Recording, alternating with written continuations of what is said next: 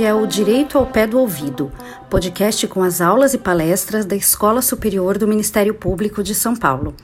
Neste episódio, você poderá aprender um pouco mais sobre contexto da decisão e distribuição de erros, assuntos debatidos na terceira mesa do webinar internacional Temas Contemporâneos sobre a Prova no Processo Penal, promovido pela escola e pelo Ministério Público Federal nos dias 25 e 26 de junho de 2020. As palestras foram ministradas por Jordi Ferrer Beltrán, professor titular da Universidade de Girona, Espanha, e Vitor de Paula Ramos, advogado. A conversa foi mediada por Angélica Ramos de Frias Sigolo, promotora de justiça do Ministério Público de São Paulo, e a presidência da mesa ficou a cargo de Luiz Felipe Schneider Kircher, procurador da República.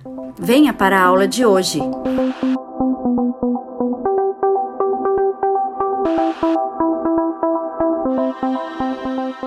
Inicio dando bom dia para todas e todos, espero que, que, estejam todos bem. Meu nome é Luiz Felipe Schneider Kircher, eu sou procurador da República. Eu inicialmente quero agradecer muito a Escola Superior do Ministério Público de São Paulo e a Procuradoria da República de São Paulo pelo convite para estar aqui presidindo essa mesa de debate. Agradecer também os nossos apoiadores, a Escola Superior do Ministério Público da União, o CAL Criminal e a Associação Nacional dos Procuradores da República. E eu tenho que fazer um registro especial ao colega promotor de justiça é, de São Paulo, José Roberto Fumac Júnior, e ao meu querido amigo e colega, procurador da República, Daniel Salgado, que fizeram com que esse evento saísse do papel e pudesse acontecer. Eu acho que esse evento ele é muito importante, principalmente por dois motivos. Primeiro motivo que ele demonstra que a união de esforços entre as nossas instituições faz com que a gente tenha excelentes frutos. A gente conseguiu juntar um time de renomados especialistas é, no tema da prova e a gente já viu ontem como que isso é importante. Então, espero que essas iniciativas, essa parceria se frutifique e, continue por muito tempo. E, em segundo lugar, pelo próprio tema que a gente vai discutir. O direito probatório, ele é um tema relativamente ainda marginal, a gente tem muito foco nas questões, discussões a respeito do procedimento e pouco a respeito da complexidade que a prova tem, especialmente da interface entre o direito probatório e a epistemologia. E a gente vem caminhando nesse evento e em alguns outros eventos para fazer esse casamento aqui no Brasil, que eu acho que vai frutificar e vai trazer é, um aporte para a nossa doutrina e para a nossa prática, com certeza tornando-as muito melhor. Então, só para explicar aqui, como presidente de mesa, como é que vai se dar a nossa dinâmica aqui dos nossos trabalhos hoje pela manhã. As discussões elas vão ser divididas basicamente em dois grupos, dois blocos de, de perguntas. Um bloco de perguntas dirigidos ao professor Jorge Ferrer Beltrán e um bloco de perguntas dirigido ao professor Vitor de Paula Ramos. As perguntas vão ser feitas pela nossa mediadora, a doutora Angélica Sigolo, e ao final desse, do, do, da segunda rodada, a gente vai selecionar algumas perguntas que podem ser enviadas pelo nosso chat e direcioná-las para os professores. Os debates eles vão ter como norte dois textos que estão no nosso, no, no nosso livro sobre altos estudos sobre a prova no processo penal. Os textos são um do professor Vitor de Paula Ramos, que trata sobre os erros no processo penal, e o segundo texto do professor Jorge Ferrer Beltrán, que trata sobre a teoria dos estándares probatórios.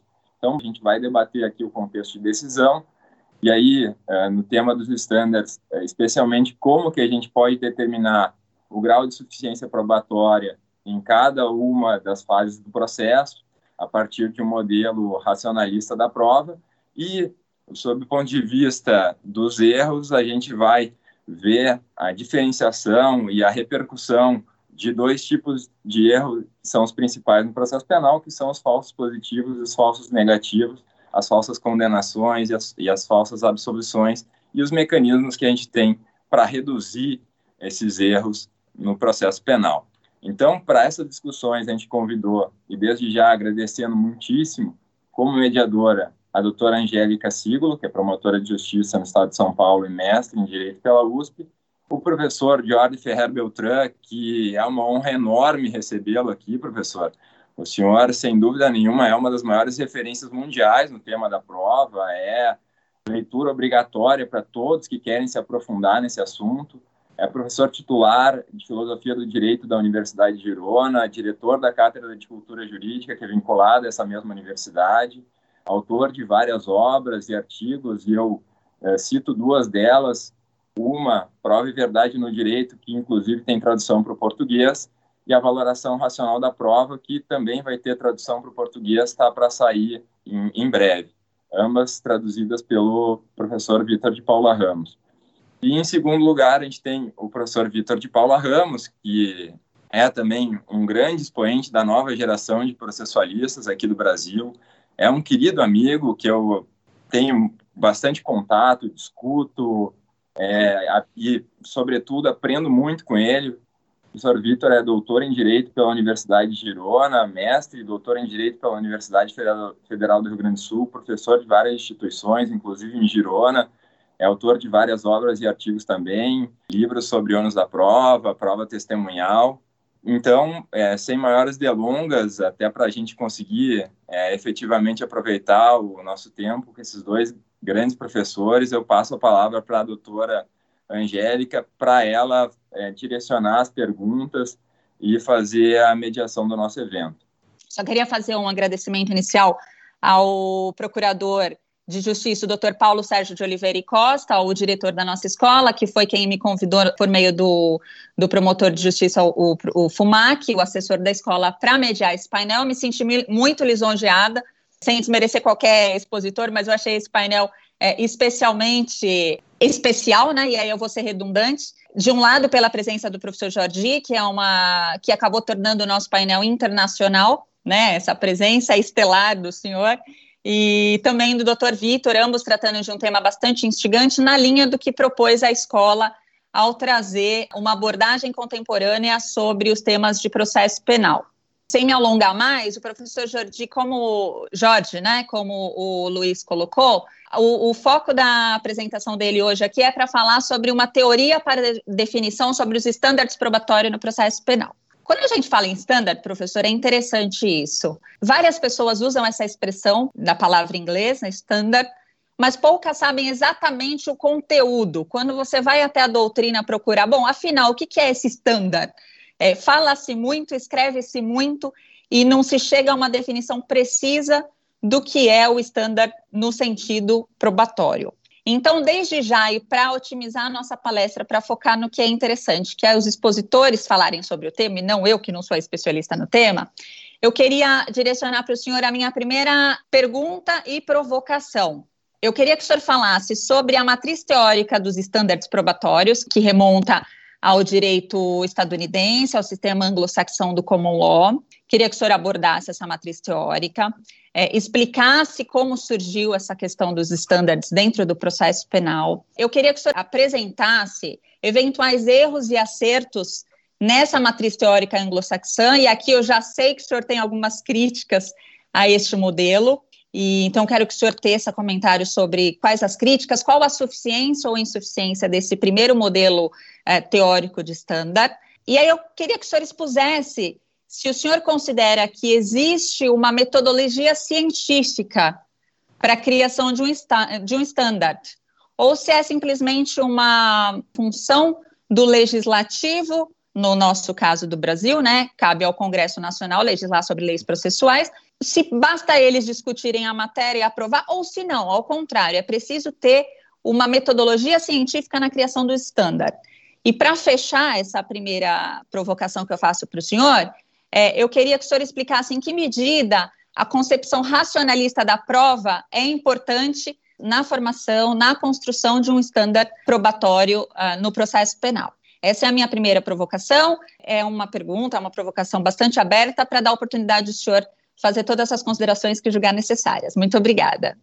Muchísimas, muchísimas gracias. Eh, antes de, de, atender, de atender la provocación, quisiera agradecer a los organizadores eh, y muy especialmente a la, a la, Escuela Superior del Ministerio Público y a, la, a, y a todas las personas que han estado involucradas en la organización y en, y en concreto en la, en la invitación hacia mí hacia mi persona. Muy especialmente quisiera agradecer a Daniel Salgado y a Luis Felipe Kirchner por su atención conmigo y no solo ahora, sino incluso mucho antes eh, con una estupenda traducción de mi artículo Prolegóminos para una teoría de los estándares de prueba que, que contiene en buena parte eh, las cosas que hoy voy a exponer y algunas otras no están ahí, pero forman parte de un libro que en este momento estoy esperando terminar en los próximos, quizás un mes, un mes y medio, sobre estándares de prueba. Doctora eh, Frías, eh, sus preguntas son, son, realmente, son realmente importantes y, y, nos llevan prácticamente a abrir todo el campo de lo que necesitamos saber sobre los estándares, sobre los estándares de prueba. Yo creo que hay una gran incomprensión efectivamente sobre sobre qué es un estándar de prueba y una gran deuda por omisión de cumplimiento de, su trabajo por parte de nuestros legisladores procesales. Porque donde deberíamos encontrar los estándares de prueba aplicables a cada tipo de procedimiento y a cada fase del procedimiento es en los códigos procesales y evidentemente nuestros códigos procesales civiles, penales, contenciosos administrativos, laborales, etcétera, etcétera nuestros códigos procesales normalmente no contienen ninguna palabra de un estándar de, un estándar de prueba. ¿Cuáles son, en cambio, las consideraciones que mm, conviene tener en, eh, tener en cuenta para entender de qué estamos hablando? Y esto nos lleva fundamentalmente a algunas premisas que son propias de la concepción racionalista de la prueba, como también mencionaba la doctora Frías eh, muy oportunamente.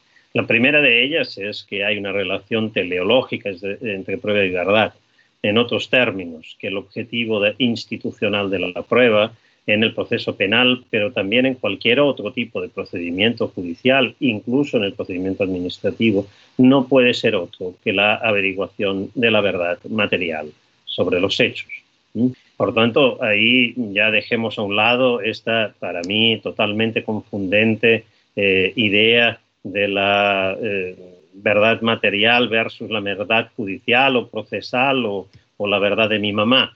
No, hay una sola verdad, una sola y es siempre absoluta. Es la verdad acerca de, de los hechos que, que, es lo que desde Aristóteles podemos denominar la verdad como correspondencia. Esto es un enunciado, es verdadero sí, solo sí se corresponde con lo que ha sucedido en el mundo. Eh, ¿Es verdadero que Pedro ha matado a Juan? Sí, solo sí, Pedro ha realizado esa acción que llamamos matar en la persona de Juan. No hay más, no hay más. Por supuesto, podemos tener muchas dudas acerca de si es el caso que Pedro matara a Juan, pero estas son dudas de conocimiento. Por supuesto, podemos llegar a conclusiones equivocadas, pero otra vez serán de conocimiento. Y por supuesto, podemos tener dudas interpretativas acerca de qué es matar, o si una determinada acción caería dentro de lo que denominamos matar o incluso en la identificación de los sujetos. Las dudas interpretativas evidentemente son previas a las cuestiones probatorias. Solo puedo considerar probado o no que en esta habitación en la que me encuentro hay una mesa si primero resuelvo los problemas interpretativos acerca del concepto de mesa, es decir, si primero sé lo que es una mesa. Una vez tengo el concepto de mesa, puedo ir al mundo y determinar que en esta habitación hay una mesa. Y esto es nada más y nada menos eh, lo que sucede en el derecho. Así que verdades hay una, una sola para cada enunciado. Cada enunciado es verdadero o falso. Cada enunciado sobre los hechos es verdadero o falso. Lo que pasa es que, como digo, a veces tenemos serios problemas de conocimiento. El problema en realidad es mucho más profundo, porque nunca jamás, por rico y abundante que sea un conjunto de elementos de juicio, es decir, de pruebas, que tengamos a disposición, nunca jamás podremos tener certezas racionales acerca de si un hecho sucedió tal como lo afirma un determinado enunciado. Y este es un problema que no es del proceso judicial. Los juristas somos gente extraña, gente que para empezar parece que no sabemos otra cosa que las normas que están en los boletines oficiales y que nos preocupan solo esas cosas y pensamos que todo lo que hay que saber para el derecho nos lo pueden contar otros juristas. Y entonces no entendemos cómo sucede, cómo sucede y cómo, cómo es el resto del mundo y el resto de las disciplinas. Tan extraños somos los juristas que pensamos que es particular del proceso judicial que muchas veces en muchas ocasiones o en todas las ocasiones, incluso podríamos decir, pues claro, averiguar la verdad es difícil. Eh, no, no es así en la ciencia, claro, en la ciencia esto es bien distinto, en la ciencia la ciencia averigua las verdades. Bueno, la ciencia averigua las verdades como el proceso averigua las verdades, a veces acertando y a veces fallando. Pero además, incluso cuando acierta, nunca se puede tener certezas racionales acerca de sus conclusiones. La historia de la ciencia es la historia del descubrimiento de los errores científicos, la historia de los cambios en las teorías, es la historia de las, eh, de las técnicas, de las técnicas revisadas continuamente, incluso en aquellos ámbitos en los cuales hay a día de hoy un mejor, un mejor conocimiento acerca de la fiabilidad de esas técnicas o procedimientos. Si pensamos por un momento en la genética, bueno, pues la genética tiene margen de error. y cualquier genetista nos dirá que su hipótesis acerca de que, por ejemplo, este niño es hijo de este señor, bueno, es una hipótesis que tiene un X ratio de error positivo y un X ratio de error negativo si es que el resultado es negativo. Es decir, una cierta probabilidad de que el resultado sea falso a pesar de que, la conclusión sea falsa. Siempre esto puede suceder, siempre, por rico, por fiable, por abundante que sea un conjunto de elementos de física. Nunca, jamás podemos tener certezas racionales acerca de hechos. La verdad es una y es absoluta, pero nuestro conocimiento nunca es absoluto. Siempre puede haber error.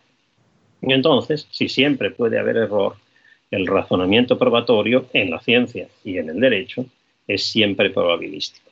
Esto es, el objetivo es conocer la verdad, pero lo máximo que podemos decir es que hay una cierta probabilidad de que un enunciado sobre los hechos, por ejemplo, Pedro ha matado a Juan, sea verdadero. Esa probabilidad, uno, ¿de qué tipo es? ¿Por qué decir que algo que el razonamiento probatorio es probabilístico?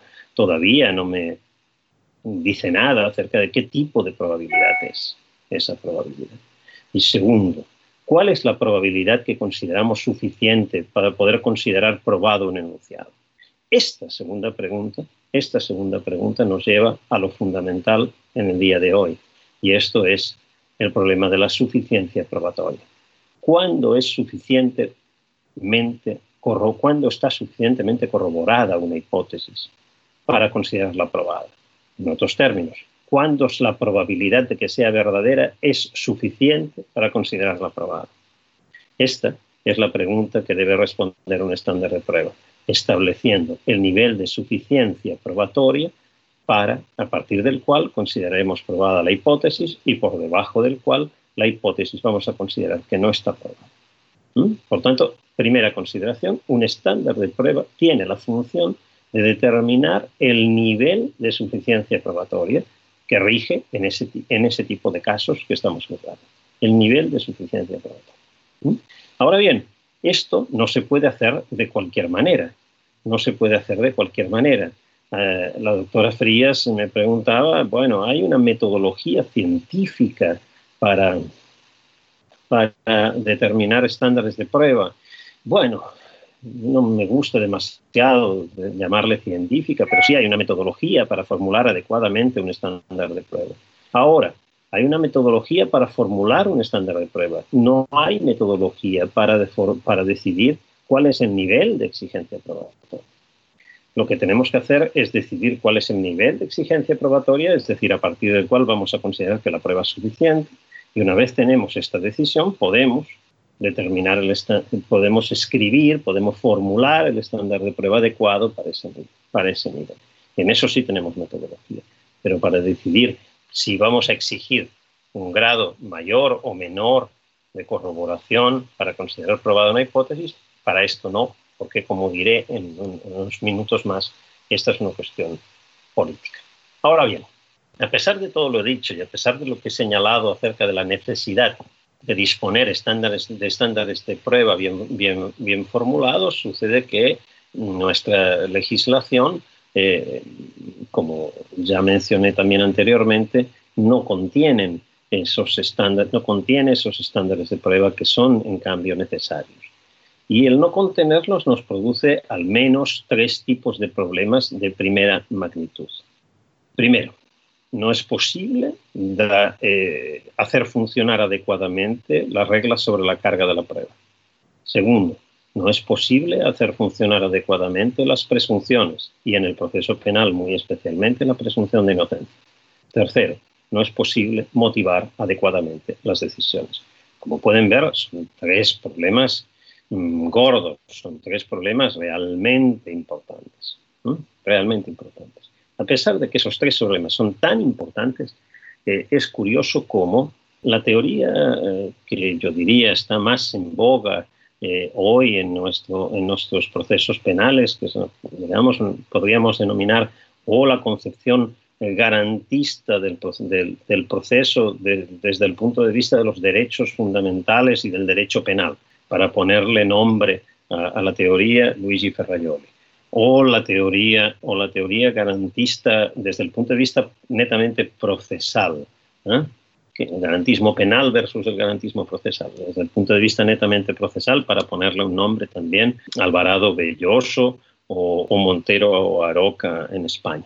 Pues bien, ninguno de los dos modelos garantistas, el modelo penal o el modelo procesal del garantismo, ha puesto atención en las reglas de decisión, ha puesto atención en los estándares de prueba, como si todas las garantías tuvieran que ser in itinere, es decir, durante el procedimiento. ¿Qué se puede hacer durante el procedimiento? Pero no importara cómo se decide. Y esto es una concepción muy extraña del garantismo y muy extraña de las garantías. Mire, señor, señor ciudadano, usted tiene todos estos derechos durante el procedimiento, ya, y después para la decisión, ah, esto decide el juez cómo se le canta. Díganme si, este es si, esto es, si esto puede ser un modelo del procedimiento garantista. Yo creo que no, pero ahí tienen un problema muy serio, muy serio eh, en las, las teorías del garantismo por insuficiencia. Creo que tienen otros problemas a veces por exageración, es decir, por, por suprainclusión, pero en este caso por infrainclusión, por insuficiencia de las teorías. ¿Por qué no pueden funcionar los, si no tenemos estándares de prueba, no podemos hacer funcionar bien las reglas sobre la carga de la prueba? Simplemente porque las reglas sobre la carga de la prueba determinan quién, eh, obviamente estoy hablando de la carga en el sentido objetivo, no de la descarga en el sentido subjetivo, que me parece que es una noción de carga de la prueba que debe ser abandonada, pero esto no es tema para hoy. Eh, las reglas sobre la carga de la prueba en sentido objetivo determinan quién pierde el procedimiento si no hay prueba suficiente. Pero para poder aplicar la regla de la carga de la prueba, primero tengo que determinar si hay prueba suficiente. Es decir, solo si no hay prueba suficiente, entonces entro a determinar quién pierde el procedimiento si no hay prueba suficiente. Pero si no sé si hay prueba suficiente, no puedo aplicar la regla de la carga de la prueba, evidentemente. Segundo, no puedo hacer funcionar las presunciones. Y en particular, fíjense en la presunción de inocencia, presunción de inocencia en su faceta de regla de juicio. La presunción de inocencia en su faceta de regla de juicio nos dice que indubio pro reo. Nos dice que en caso en que no haya prueba suficiente, va a tener que, tener que optarse por la absolución del acusado. Pero si no sé si hay prueba suficiente es decir, si no tenemos determinado cuándo hay prueba suficiente y cuándo no, entonces no puedo saber cuándo está protegida y cuándo está violada la presunción de inocencia. Es decir, no puedo saber si con las pruebas existentes había prueba suficiente y por tanto se derrotaba la presunción de inocencia y se podía condenar, o bien no había presunción no había pruebas suficientes y por tanto no estaba derrotada la presunción de inocencia y no se podía condenar. Y en caso de haberlo hecho, sería una violación de la presunción de inocencia. Mm, otra vez, sin estándares de prueba, la presunción de inocencia acaba siendo un derecho como regla de juicio final, acaba siendo un derecho de papel, acaba siendo un derecho ilusorio que no protege al ciudadano. Por todo ello, necesitamos dar un paso adicional y formular adecuadamente estándares de prueba. Eh, en la provocación de la doctora Frías decía, bueno, ¿tenemos una metodología para hacerlo? Sí, sí tenemos una metodología para hacerlo, sí se puede formular una metodología. Yo creo que hay una serie de requisitos metodológicos que puedo resumir en cuatro. Obviamente voy a mencionar muy rápidamente eh, estos requisitos y después también algunas, consideraciones acerca de requisitos políticos, pero eh, en el intentaré eh, dar las mejores explicaciones en el tiempo que tenemos. En primer lugar, primer requisito metodológico. El estándar de prueba, al formularse, la formulación del estándar de prueba debe apelar a criterios que sean relativos a la capacidad justificativa del acervo probatorio respecto de las conclusiones probatorias que se establezcan. Eh, a la capacidad justificativa del acervo probatorio. Esto es, cuánto las pruebas que tenemos justifican las conclusiones. O en otros términos, qué grado de probabilidad de ser verdadera el enunciado Pedro ha matado a Juan se deriva de las pruebas existentes. Cuanto más alto sea ese grado de probabilidad, más seguridad tenemos de que Pedro ha matado a Juan. Cuanto más bajo, menos seguridad tenemos. Pero nunca certeza absoluta podemos alcanzar. ¿Mm? ¿De acuerdo? Bien, pues el criterio de suficiencia probatoria debe mirar no hacia nuestros elementos subjetivos, no hacia, nuestro convencimiento, nuestra convicción, sino al cuánto estas pruebas justifican, estas eh, justifican la conclusión. Cuánto apoyan las distintas pruebas las conclusiones a las que se pretende llegar o a las que hay que, o que hay que juzgar si están probadas o no están probadas. Este es el punto. ¿Cuál es el problema normalmente? Que cuando se eh, formulan estándares de pruebas se hace eh, referencia inmediatamente al convencimiento personal del juzgador. Debe tener una íntima convicción, una plena convicción, una convicción firme. Debe tener un convencimiento acerca de los hechos. ¿Cuál es el problema de hacer esto? El problema de hacer esto es que el convencimiento del juzgador, del juez, del jurado, pero también el convencimiento de la doctora Frías, del doctor de, Paula Ramos o el convencimiento mío o el de mi hermano es irrelevante. También el del juez, también el del jurado. Es irrelevante. Es irrelevante porque el convencimiento personal no dice nada acerca de la verdad de los hechos tampoco dice nada acerca de cuánto aportan esas pruebas a esas conclusiones o cuán firme es el apoyo que esas pruebas dan a las conclusiones probatorias. No dicen nada del convencimiento personal. Puede suceder perfectamente que yo esté firmemente convencido de algo y ese algo sea falso. Pero además puede suceder también que yo esté firmemente convencido de algo a pesar de que las pruebas indican lo contrario y puede suceder que las pruebas indiquen muy débilmente una conclusión, en cambio mi convencimiento sea firme. Si el, si el criterio es el convencimiento, la creencia, la convicción, la certeza moral, etc., entonces no hay posibilidad de control intersubjetivo de las decisiones. Y este es un grave problema para una concepción otra vez garantista del proceso. Por eso el garantismo tenía que apuntar a las reglas de decisión y no, lo, y no lo ha hecho.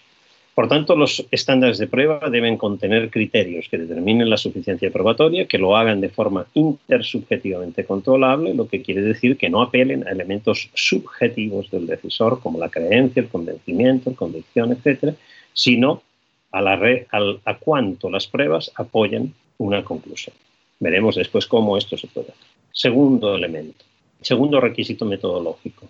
Las pruebas, el, estándar de prueba debe estar formulado de tal manera que permita establecer un umbral de suficiencia probatoria.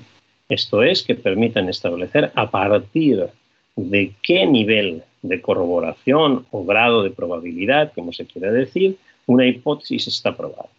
Si el estándar de prueba no permite establecer el umbral de corroboración aunque sea de una forma vaga, porque las palabras siempre tienen vaguedad, ¿eh? si no permite establecer el umbral, entonces no es un estándar de prueba. Y aquí me quedo con dos cosas que quisiera comentarles, y es, uno, la idea del umbral, y dos, la idea de la vaguedad. La idea del umbral. Fíjense, en nuestros códigos es muy habitual que se apele, por ejemplo, a criterios como la inducción, la sana crítica las leyes de la lógica, las leyes de la ciencia. Ninguno de estos criterios para valorar la prueba eh, determinan umbrales probatorios y por tanto pueden servir como estándar de prueba. Ninguno de ellos, ninguno de ellos. La sana crítica es, en el mejor de los casos, puede ser entendida como el razonamiento probatorio adecuado, general, al conocimiento. Las leyes de la ciencia, hombre, bueno, si tomamos decisiones contra las leyes de la ciencia, mal andamos. En las leyes de la lógica, lo mismo. Pero, pero, pero ahora piensen por un momento en lo siguiente. Tenemos en el proceso penal que tomar distintas decisiones en distintos momentos. Por ejemplo, en un momento tenemos que decidir si continuamos la investigación o bien, eh, o bien se sobresee el caso. En otro momento hay que decidir si eh, se abre juicio oral o se sobresee de nuevo el caso. En otro momento hay que decidir si se declara, si se eh, acuerda una medida cautelar, por ejemplo, una prisión preventiva. Y en otro momento hay que decidir una condena, por ejemplo, al final del procedimiento. Todas esas decisiones implican decisiones probatorias, decisiones sobre los hechos, y en todas esas decisiones, evidentemente, nuestro razonamiento debe respetar la sana crítica, nuestro razonamiento debe respetar las leyes de la lógica, nuestro razonamiento debe respetar las leyes de la ciencia, nuestro razonamiento es siempre inductivo en todos esos casos. Pero en cambio, el nivel de exigencia probatoria para continuar la investigación o sobreseer, para abrir juicio oral, para decretar una medida cautelar o para condenar, el nivel de exigencia probatoria no puede ser el mismo. Si fuera el mismo para condenar que para, que para decidir si abrimos juicio oral, entonces, una vez hemos abierto juicio oral, ya habríamos decidido el caso, porque habríamos decidido con las mismas reglas. El estándar probatorio, ahora lo veremos, tiene que, los estándares probatorios tienen que tener un nivel progresivamente más exigente durante el procedimiento. Son distintos niveles de exigencia probatoria. Pero en cambio las reglas de la lógica, las reglas de la ciencia, etcétera, son siempre aplicables en todos esos casos. Ninguna determina un umbral y por tanto mm, no son estándares de prueba y no cumplirían este segundo criterio metodológico. Tercer criterio metodológico. Para formular el nivel de exigencia probatoria, es decir, el umbral, no podemos apelar a una métrica eh, matemática, a criterios numéricos. No podemos decir, mire, la probabilidad de que el sujeto sea culpable debe ser del 95% o del 0.95 si la contamos entre, entre 0 y 1. Esto no puede hacerse simplemente porque el razonamiento probatorio es un razonamiento probabilístico, pero no es estructuralmente un razonamiento probabilístico matemático, sino de probabilidad inductiva, que no, a la que no rigen, al que no son, le son aplicables las reglas del cálculo matemático de probabilidades. Por tanto, eh, no podemos formular estándares de prueba con números. Tercer, perdón, cuarto y último requisito metodológico, no solo necesitamos para el proceso, para el penal o para cualquier otro, no solo necesitamos un estándar de prueba, sino que necesitamos tantos estándares de prueba como reglas de como ocasiones de decisiones probatorias haya. Como he dicho, hay distintos momentos durante el procedimiento en que hay que tomar decisiones probatorias. Hay que tomar decisiones probatorias para decidir si, sobreseemos o continuamos la investigación, si abrimos el juicio oral o no, si decretamos una medida cautelar, si condenamos o absolvemos. Para cada una de esas decisiones necesitamos estándares de prueba. Y el diseño de los estándares de prueba en el procedimiento debe ser tal que eh, sea progresivo en su nivel de exigencia. ¿Por qué? el estándar de prueba más exigente debe ser el final. Y a partir de ahí, los demás deben ser ordenados hacia abajo. Por la razón que mencioné hace dos minutos, si el estándar de prueba de las fases iniciales fuera el mismo que la decisión final, cuando hubiéramos tomado la decisión de la fase inicial ya estaríamos preconfigurando la decisión final y no tiene ningún, ningún sentido. Por tanto, esto no puede funcionar así. Vamos muy rápidamente a los criterios políticos. Y esta es la parte en la que a la provocación de la doctora Frías yo contestaría, bueno, la ciencia no nos puede decir, o la metodología o la epistemología no nos puede decir cuáles son los estándares de prueba apropiados. Nos puede ayudar a formular apropiadamente un estándar, pero no a decidir cuál es el nivel de exigencia probatoria. ¿Por qué esto? Pues bien, por lo siguiente. ¿Por qué los estándares de prueba determinan el nivel de, exigencia probatoria, pero al hacerlo determinan también cuál es el relativo riesgo de eh, errores que tiene que soportar cada una de las partes en el procedimiento. Esto es muy fácil de entender. Fíjense, Si determinamos que el estándar de prueba lo ponemos figurativamente a un cierto nivel de exigencia, eh, vamos a, llamarle X, quiere decir que si, con las pruebas que hemos obtenido y que se han practicado en el proceso se supera X, entonces está, aprobado el está aprobada la hipótesis. Si está aprobada esa hipótesis, ¿puede suceder que sea falsa a pesar de que esté, de que esté probada? Sí, claro, puede suceder, porque nunca podemos tener certezas racionales acerca de la verdad de los hechos. Si es falso, ¿quién carga con el riesgo del error? Bien, pues el condenado, la defensa del condenado. Es decir, si se declara aprobada la hipótesis y se condena al acusado, entonces, en caso de haber un error, ¿a quién perjudica? Al acusado, porque se le condenó. Y por debajo de X, por debajo del estándar, si no se alcanza el estándar, bueno, pues si no se alcanza el estándar, no está aprobada la hipótesis y por tanto vamos a absolver. Pero puede ser errónea esa absolución. En el sentido material, por supuesto, puede suceder perfectamente que el sujeto al que absolvemos en realidad sí cometió el delito. Y en ese sentido la decisión es materialmente errónea. De todo, si, es, si es así, ¿a quién perjudica el error? A la acusación lo podría decir también a toda la sociedad, en medida que la acusación opere en nombre, en nombre de, la, sociedad. Si esto es así, entonces el riesgo del error, quien carga con el riesgo del error si no se satisface el estándar, es la, es la acusación. En caso de haber un error, ese error perjudica la, perjudica la acusación. Bien, pues cuando decidimos el umbral de suficiencia probatoria, estamos decidiendo que por debajo de ese umbral será la acusación quien cargue con el riesgo del error y por encima de su umbral será la defensa o el acusado quien cargue con el riesgo del error. ¿Y a partir de cuándo estamos dispuestos a que el error eh, cargue la, acusación eh, con el riesgo del error o cargue la defensa con el riesgo del error? ¿A partir de cuándo? Esta no es una pregunta epistemológica, esta no es una pregunta científica, esta es una pregunta política que supone distribuir el riesgo del error entre las partes. Si es una pregunta política, entonces debe ser respondida políticamente. Y por eso, para, en mi opinión, deben ser quienes tienen la competencia política para tomar esas decisiones políticas y en particular los parlamentos, quienes tomen esas decisiones y las incorporen a los códigos de procedimiento. Pero tenemos algunas cosas que podamos, o hay algunas indicaciones que se pueda dar a estos políticos para tomar esas decisiones. Sí, muy rápidamente ya, para ir terminando, sí, sí hay algunas cosas, que, algunos instrumentos que pueden ayudar. Por ejemplo, ¿cuál es la gravedad de los errores? ¿Mm? Para decidir cómo distribuimos el riesgo del error, es importante saber cuál es la gravedad de los respectivos errores, de los falsos positivos y los falsos negativos, es decir, de las falsas absoluciones, absoluciones de personas que sí cometieron los hechos, y de las falsas condenas, condenas de personas que no cometieron los hechos. ¿Cuál es la gravedad del error? En el proceso civil es habitual decir que la gravedad del error es la misma si perjudica a una parte o perjudica a la otra. Pero en cambio solemos decir en el proceso penal no es igual no nos importa lo mismo absolver a un culpable que condenar a un inocente.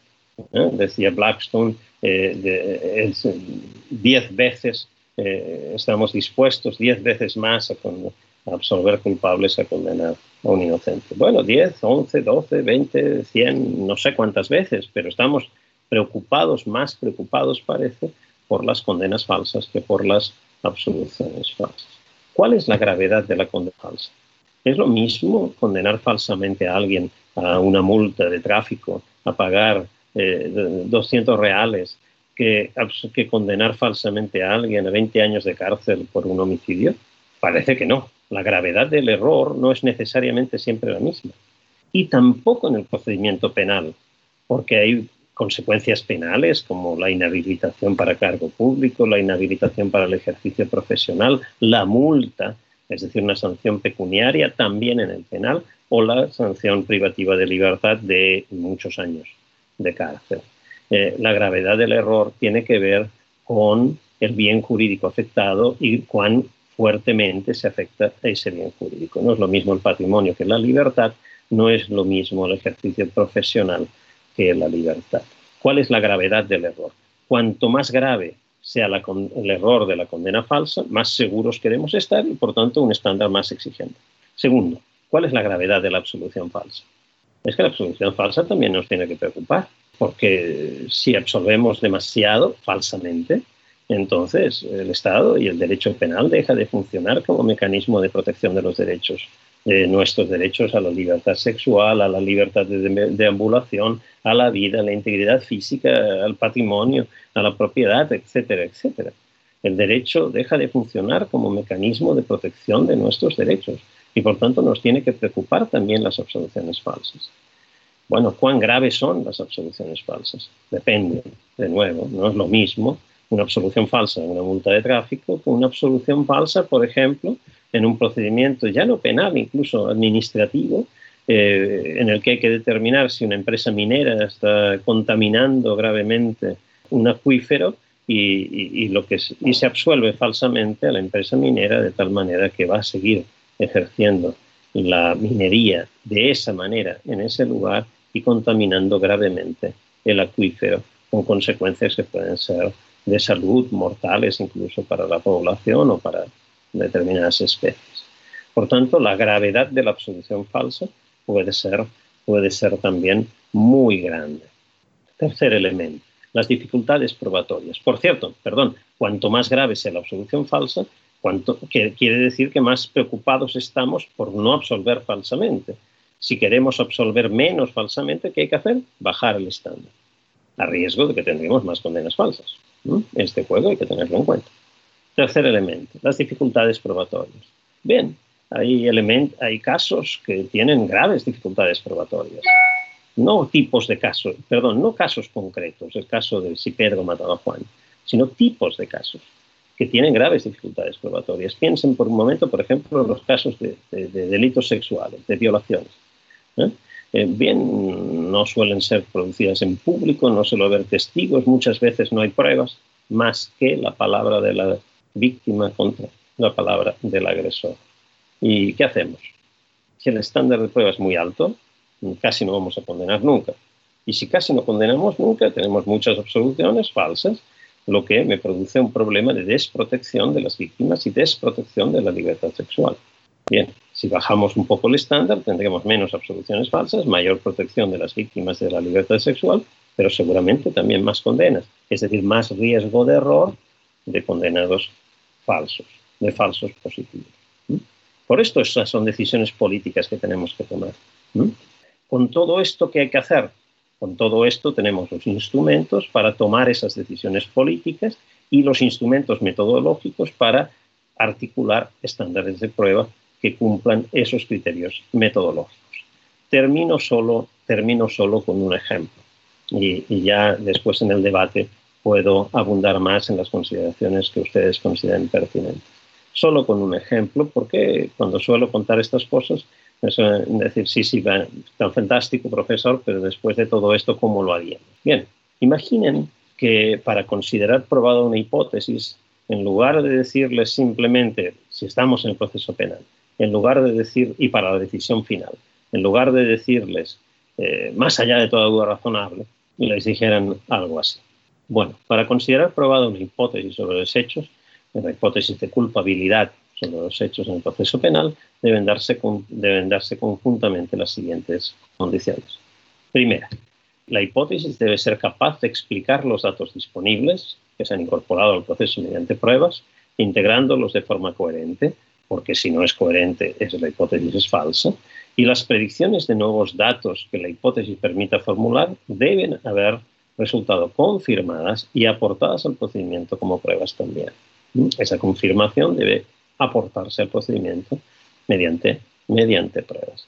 Cualquier hipótesis permite formular predicciones acerca de otras hipótesis derivadas. Y esas otras hipótesis derivadas deben comprobarse. Si yo tengo la hipótesis de que Juan disparó un arma y lo hizo hace unos segundos, no ha tenido tiempo de cambiarse ni de lavarse, etcétera, etcétera, entonces de ahí puedo hacer la predicción que si hago una cierta prueba con producto químico sobre sus manos y sus ropas encontraré restos de pólvora. Esa predicción se puede, constar, que se puede comprobar y, su confirmación debe ser aportada como procedimiento, al procedimiento como prueba.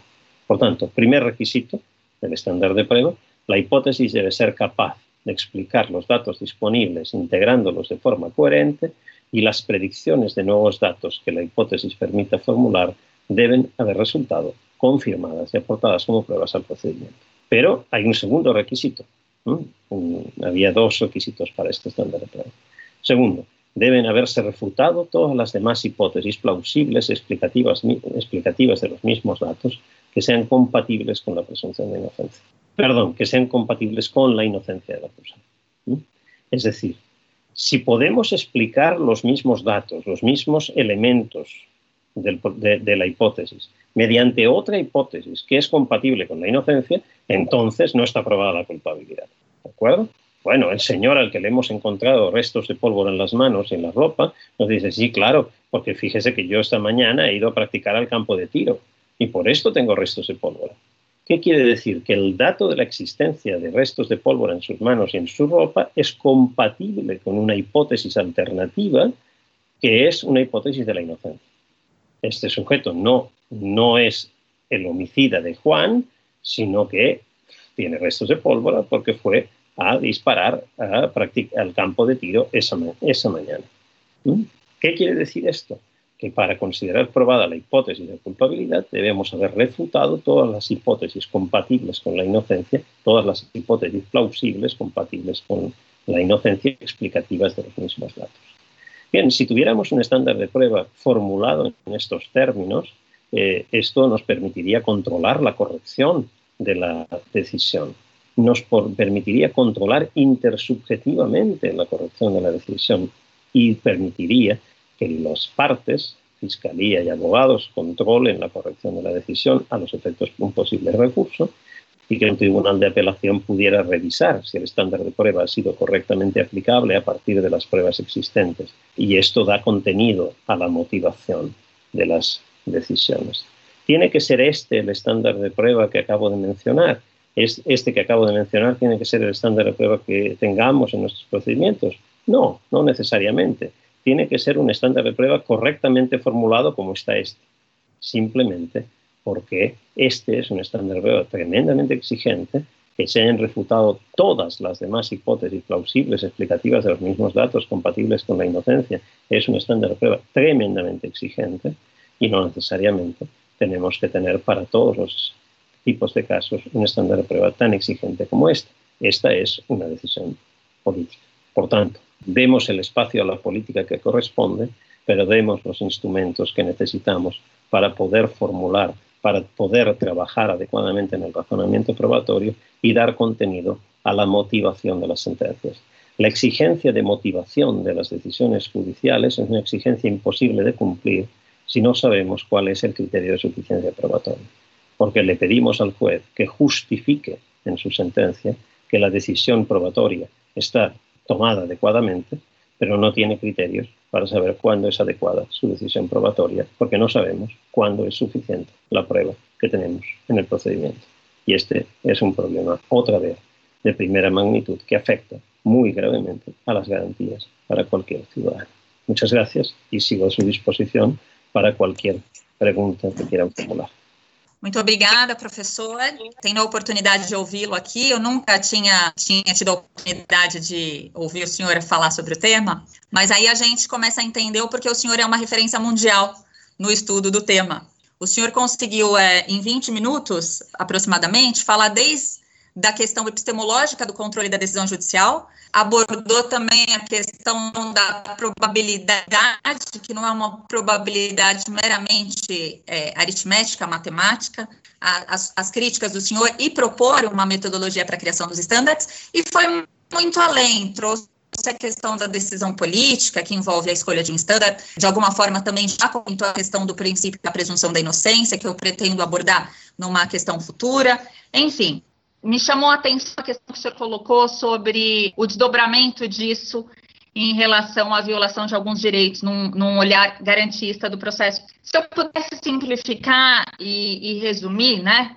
E se eu entendi direito tudo que foi dito aqui com as minhas deficiências no espanhol, mas para mim ficou bastante claro. Quando a gente fala em standard, portanto, é, a gente tem que lembrar que a gente está falando do standard dentro do estudo da teoria geral de prova, no processo penal. De forma bastante simplificada, a prova existe no processo penal com uma função ordinária, instrumental, de fazer com que o magistrado, com que o julgador, né, o juiz, não importa o grau que ele esteja atuando, o julgador daquele caso concreto, tenha capacidade de confirmar aquela hipótese fática apresentada originariamente a ele. No caso do processo penal, uma hipótese fática acusatória, uhum. o teor da denúncia, o teor da acusação.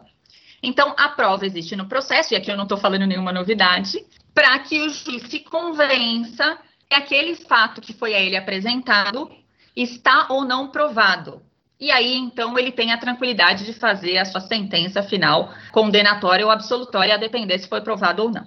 A partir daí, eu entendo, e também levando-se em conta já o que o senhor expôs, que o standard vem no sentido de dizer o seguinte: olha, só com essa visão geral da prova, eu não consigo fazer um controle rigoroso do poder punitivo do Estado. Que ainda que exista uma obrigação de o juiz fundamentar a sua decisão, como o senhor colocou agora no final da exposição, eu nunca vou conseguir fazer um controle sobre essa valoração da prova, porque eu não sei exatamente qual o estándar ante, no caso previsto em lei, a que ele deveria se ater para confirmar ou não a hipótese acusatória. É daí que surge a, import a importância de um estándar de prova.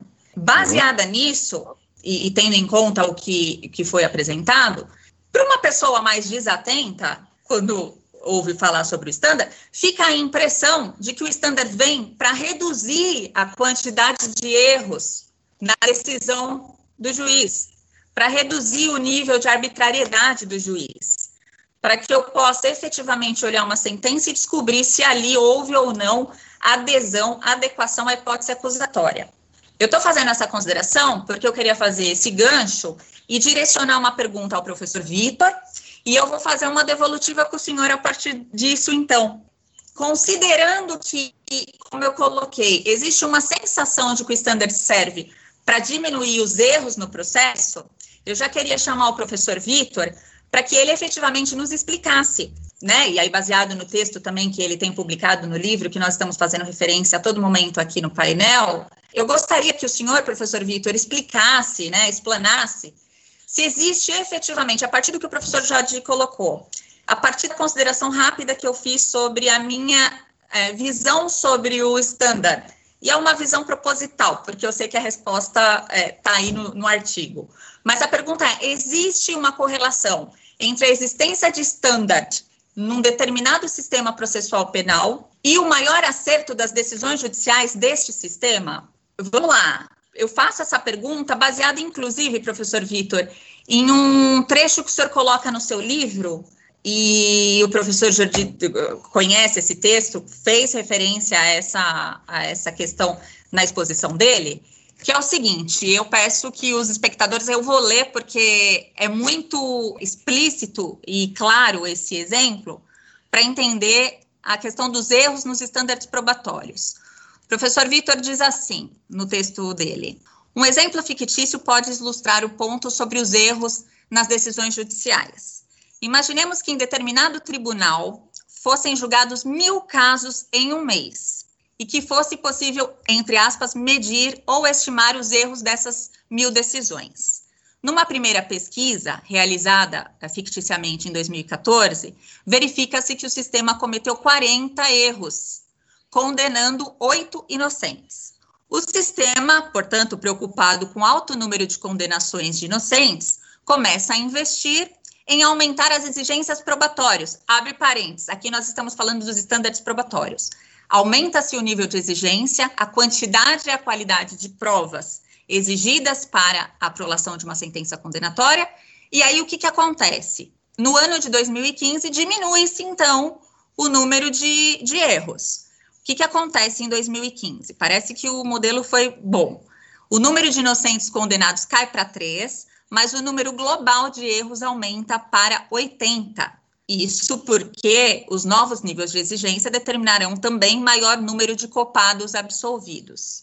novamente o sistema busca reduzir ainda mais a condenação de inocentes, introduzindo novas e mais altas exigências para a condenação, novamente para evitar a condenação de inocentes.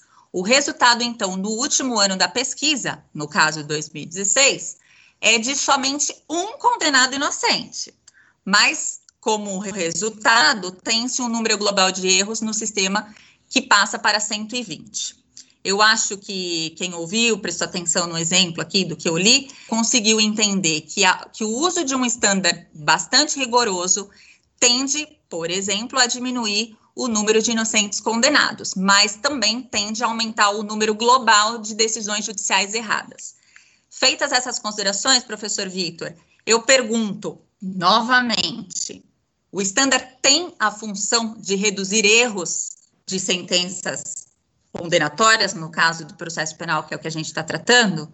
Eu consigo efetivamente diminuir o erro e a arbitrariedade? Ele tem essa função? Ou, ao contrário, ele está relacionado a uma distribuição desses erros no processo. É uma escolha política, como o professor Jorge colocou, é escolher se vale mais a pena ter um total de decisões erradas ou um total de condenações de inocentes. É nesse sentido minha pergunta voltada ao professor Vitor. Agradeço desde já. Muito bem, é, quero saudar a todos e a todas, principalmente a doutora Angélica Frias, meu querido amigo é, Luiz Felipe e Daniel Salgado, uh, que fizeram esse gentil convite. Quero saudar de maneira muito, muito especial o, o professor Jorge Ferrer, que além de uh, um dos meus grandes mestres da vida, foi meu, meu orientador no doutorado lá em Girona, alguém com quem dialogo há muitos anos e é alguém que qualquer pessoa que tenha lido qualquer texto meu pode saber que é está na base do meu pensamento, uh, professor dentro do direito probatório, duas das minhas grandes referências teóricas, com certeza, são o professor Tarufo é, e o professor Jorge Ferreira. Então, quero dizer da minha imensa alegria de estar fazendo parte desse evento hoje, junto com meu querido amigo Jorge Ferreira. Beltrano.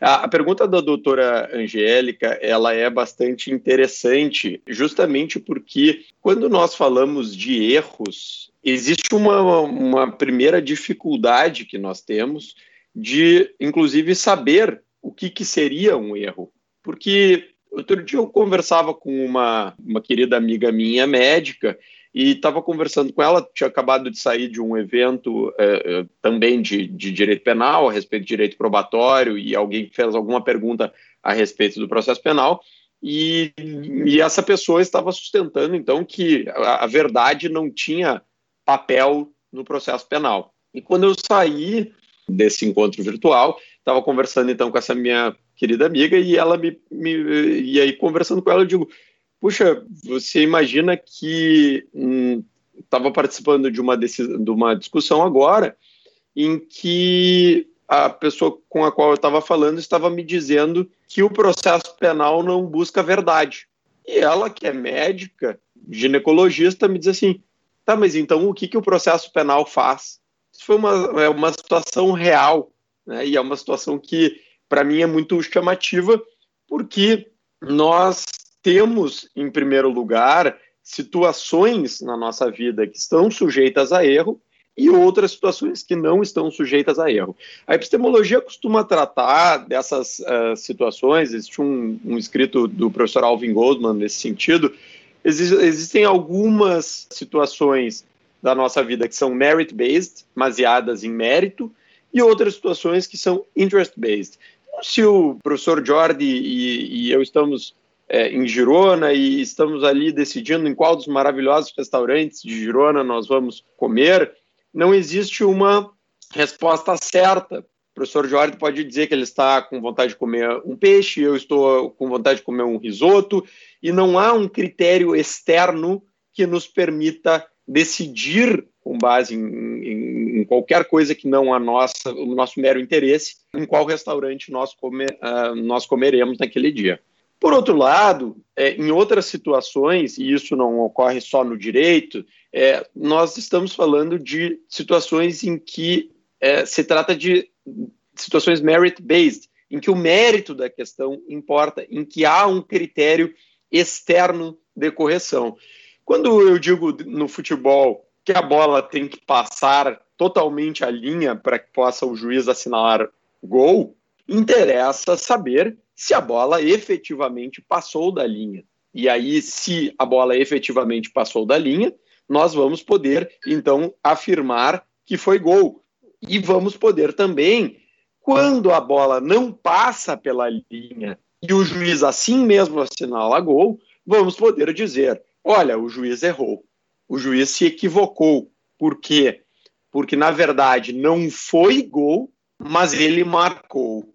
Essa, é a característica do erro. Então, a, a primeira coisa que nós precisamos saber é se o direito, e principalmente o direito penal, ele é, é como este primeiro exemplo do restaurante, ou se ele é como este segundo exemplo. E, na minha opinião, muito claramente, como disse o professor Jordi, o, o direito ele é baseado, o direito criminal, quando eu acuso alguém de um crime de homicídio, artigo 121 do Código Penal, matar alguém, eu preciso saber se João matou efetivamente Maria.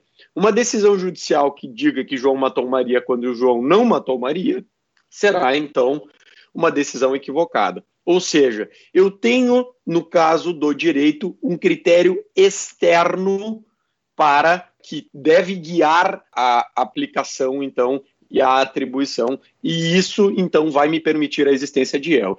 Se eu e o professor Jorge decidirmos ir no restaurante A ou no restaurante B, alguém poderá até falar brin brincando para nós: ó, oh, ah, vocês erraram de ir nesse restaurante. Mas isso não será algo possível. Dizer que nós erramos na escolha do restaurante, porque nós decidimos ir e achamos melhor ir no restaurante A do que no B, e isso não está certo nem errado, porque é baseado em interesses. Então, para que eu possa identificar a existência de um erro, a primeira coisa que eu preciso ter é uma, uma, a existência do certo e errado. Neste caso do restaurante, nós não temos um, um certo e errado. No caso do processo penal, nós temos um certo e errado. Se eu digo que João matou Maria e João, na verdade, não matou Maria, eu estou cometendo um erro, porque o certo seria dizer que João matou Maria se João matou Maria, e dizer que João não matou Maria se João não matou Maria. O contrário disso, quando eu entendo que João matou Maria, quando na verdade ele não matou, é um erro. E quando eu digo que João não matou Maria, quando na verdade ele matou, também é um erro. Então, esse é o primeiro pressuposto. A segunda dificuldade que nós temos é, é, identificar quando que o erro ocorre. Porque imaginando que um processo penal pudesse ser julgado uma vez e nós chegássemos ao resultado de que João matou Maria e nós pudéssemos fazer, eh, reiniciar esse processo e nós chegássemos nesse segundo processo num resultado diferente do primeiro. Como nós teríamos condições de saber que esta apuração foi melhor do que a primeira? Então, por exemplo, qual é a dificuldade que eu tenho? Né? Ah, eu quero medir os erros no Brasil, os erros judiciários. Como é que eu posso fazer isso? Né? Eu quero saber o Tribunal de Justiça do Estado do Rio Grande do Sul quantos erros cometeu no ano passado. Como é que eu posso fazer isso? Alguém poderia dizer: ah, eu vejo quantas ações decisórias foram julgadas procedentes. Mas as ações rescisórias, elas têm uma hipótese de cabimento muito pequena e elas são, né, não quer dizer que a ação rescisória também não erre.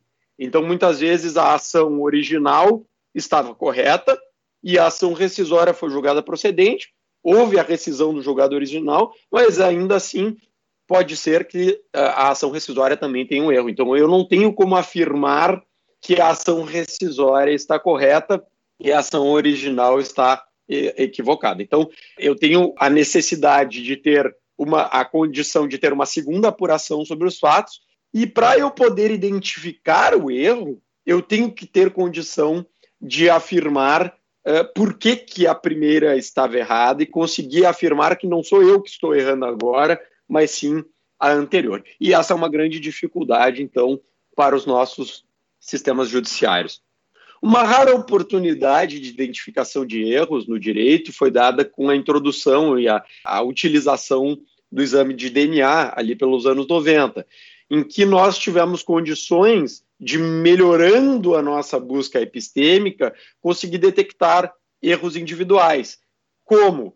Então, sabendo que existe um certo errado, eu tinha então o cidadão João, que ficou preso por 20 anos por ter matado a Maria, e quando surge então o exame de DNA, eu consigo, quando eu tenho guardado lá o sêmen ou guardado o sangue, principalmente nos Estados Unidos, isso aconteceu muito, fazer uma testagem posterior e dizer: olha, este sangue, este sêmen não é do João. Então, nós temos aqui a existência do certo e errado, temos uma segunda apuração que é diferente da primeira, e temos com a introdução, com a melhora do conjunto probatório, condição de afirmar que essa minha segunda apuração ela é melhor do que a primeira, tem menor probabilidade de ter erro, está mais segura, como disse o professor Jorge.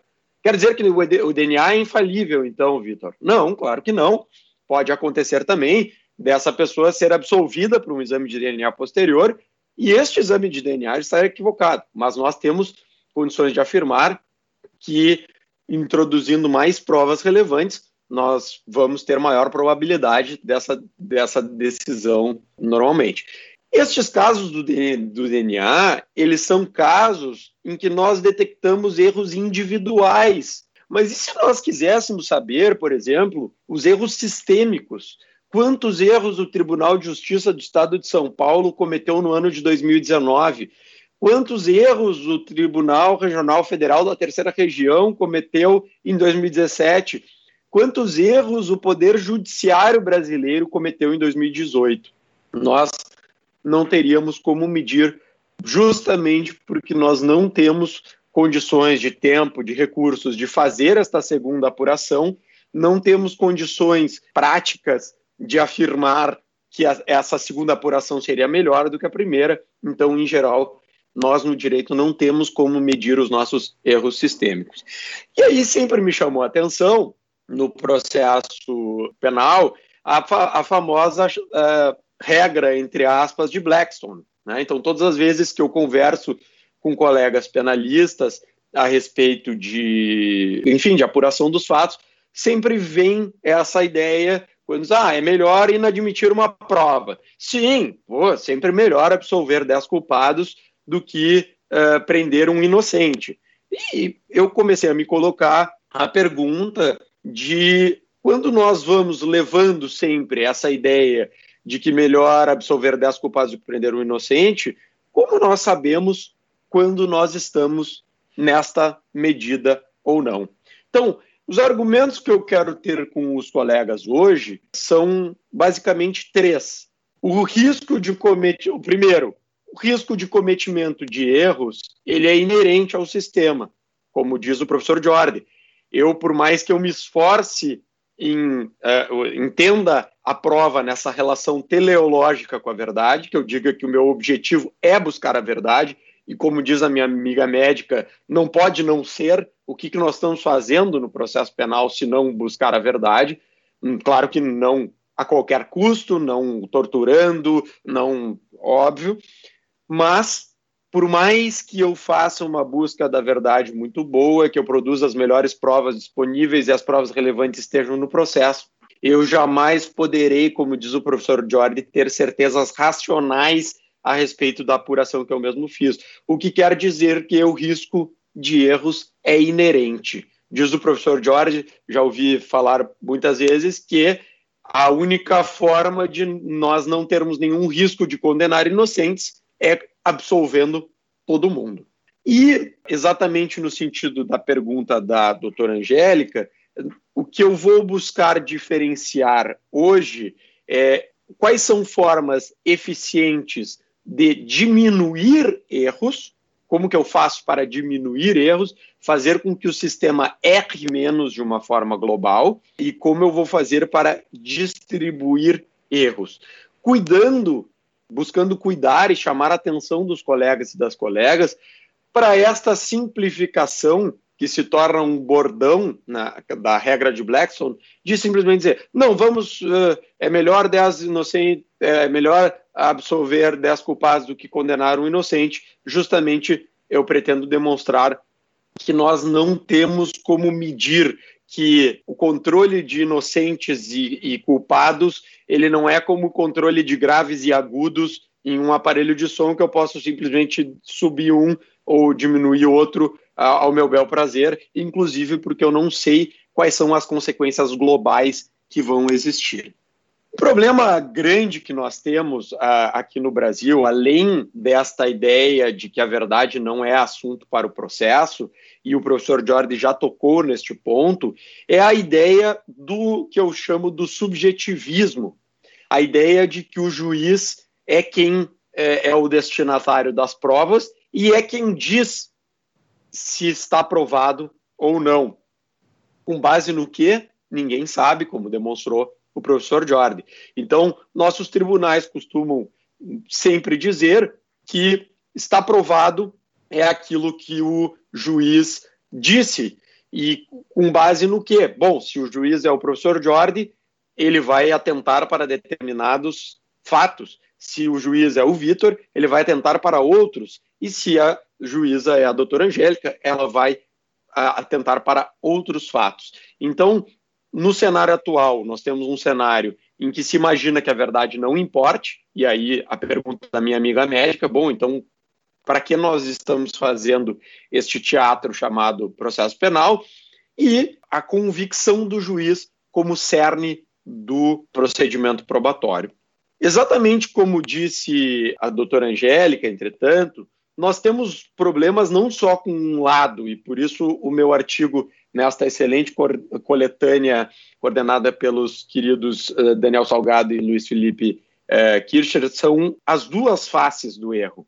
Claro, condenar um inocente é algo que tem um problema grave de inconstitucionalidade e de legalidade, porque o artigo 5 inciso 39 da Constituição vai me dizer que somente é crime aquilo que está definido em lei. Então, quando o artigo 121 do Código Penal diz que matar alguém acarreta uma consequência jurídica de 6 a 20 anos, ele está me dizendo que aquele que matar alguém deve ser condenado. Por outro lado, está me dizendo que aquele que não matar alguém não contém previsão em lei para ser preso. Então eu tenho um problema de constitucionalidade e um problema de legalidade. Qual que é o problema de absolver um culpado? E aí, com toda razão, dizia o professor Jordi, claro, é menos grave absolver um culpado do que condenar um inocente quando pensado isso do ponto de vista individual. Agora, quando eu absolvo um culpado, eu estou, a uma, fazendo com que o direito é, não faça cumprir a sua promessa, a sua promessa de uh, se você matar alguém, vai correr o risco de ser preso de 6 a 20 anos, e com isso o direito vai perder a sua capacidade de ordenar condutas. Aquelas pessoas que matam não vão sofrer consequências, e com isso, quanto menos consequências as pessoas que matam sofrerem, mais vai haver uma percepção geral de que matar não tem problema e as, o direito vai, vai deixar de ser um argumento. Exatamente no sentido daquilo que a professora Angélica colocou, eu peço licença aqui para compartilhar rapidamente este slide que resume é, o que a professora colocou. Imaginando, isso aqui são números inventados, isso aqui não existe, tá? Isso aqui é, é para nós imaginarmos, mas só para nós mostrar, para é, tentar mostrar como a relação não é de aumento e diminuição como se fosse um botão de volume. Tá? Então, quando eu tenho um cenário como esse, se fosse possível medir, eu teria que escolher em um determinado contexto, e aí eu poderia, diante de informações, poder escolher se eu prefiro é, ter uma forma muito difícil de condenar alguém para evitar ao máximo que eu condene um inocente, e isso poderia em tese, acarretar, isso aqui é em tese, não, não de novo, não é numérico, a, o aumento de erros totais. Então, se eu digo que eu só posso condenar quando se tem um nível altíssimo, mais uh, confirmado de todos, eu vou muito provavelmente aumentar o número de culpados absolvidos e vou diminuir o número de inocentes condenados. Diante desse cenário, nós preferiríamos oito inocentes condenados e, e 32 culpados absolvidos com erros totais de 40, ou preferiríamos um inocente condenado, 119 culpados absolvidos e erros totais de 140? Claro, quando nós olhamos só para essa coluna da esquerda, e estamos focados sempre em dizer, não, vamos diminuir, vamos diminuir, vamos diminuir o número de inocentes condenados. O que eu quero mostrar com estes números absolutamente inventados é que nós podemos estar incrementando de forma muito importante o número de culpados absolvidos, estar fazendo com que o nosso sistema perca condições de ordenar condutas e, com isso, tendo um resultado pequeno, talvez, ou menor do que uh, nós desejaríamos ter em relação ao número de inocentes condenados, a diminuição de inocentes condenados. Então, essa relação entre inocentes condenados e culpados absolvidos não é, na minha opinião, uma relação tão simples como parece supor a, a regra de Blackstone. Então, qual que é o problema? O problema é que ah, não é uma questão de sim ou não. Ah, doutora Angélica, a senhora prefere uh, condenar inocentes ou não? Todos, todos nós vamos dizer não, claro que não. Né? O problema é que nós não temos como medir, e a regra de Blackstone parte de uma simplificação, como se nós pudéssemos, então, fazer este ajuste fino como em botões, ajustes de volume de grave e agudo. Na verdade, essa é uma relação muito complexa que nós não temos como medir.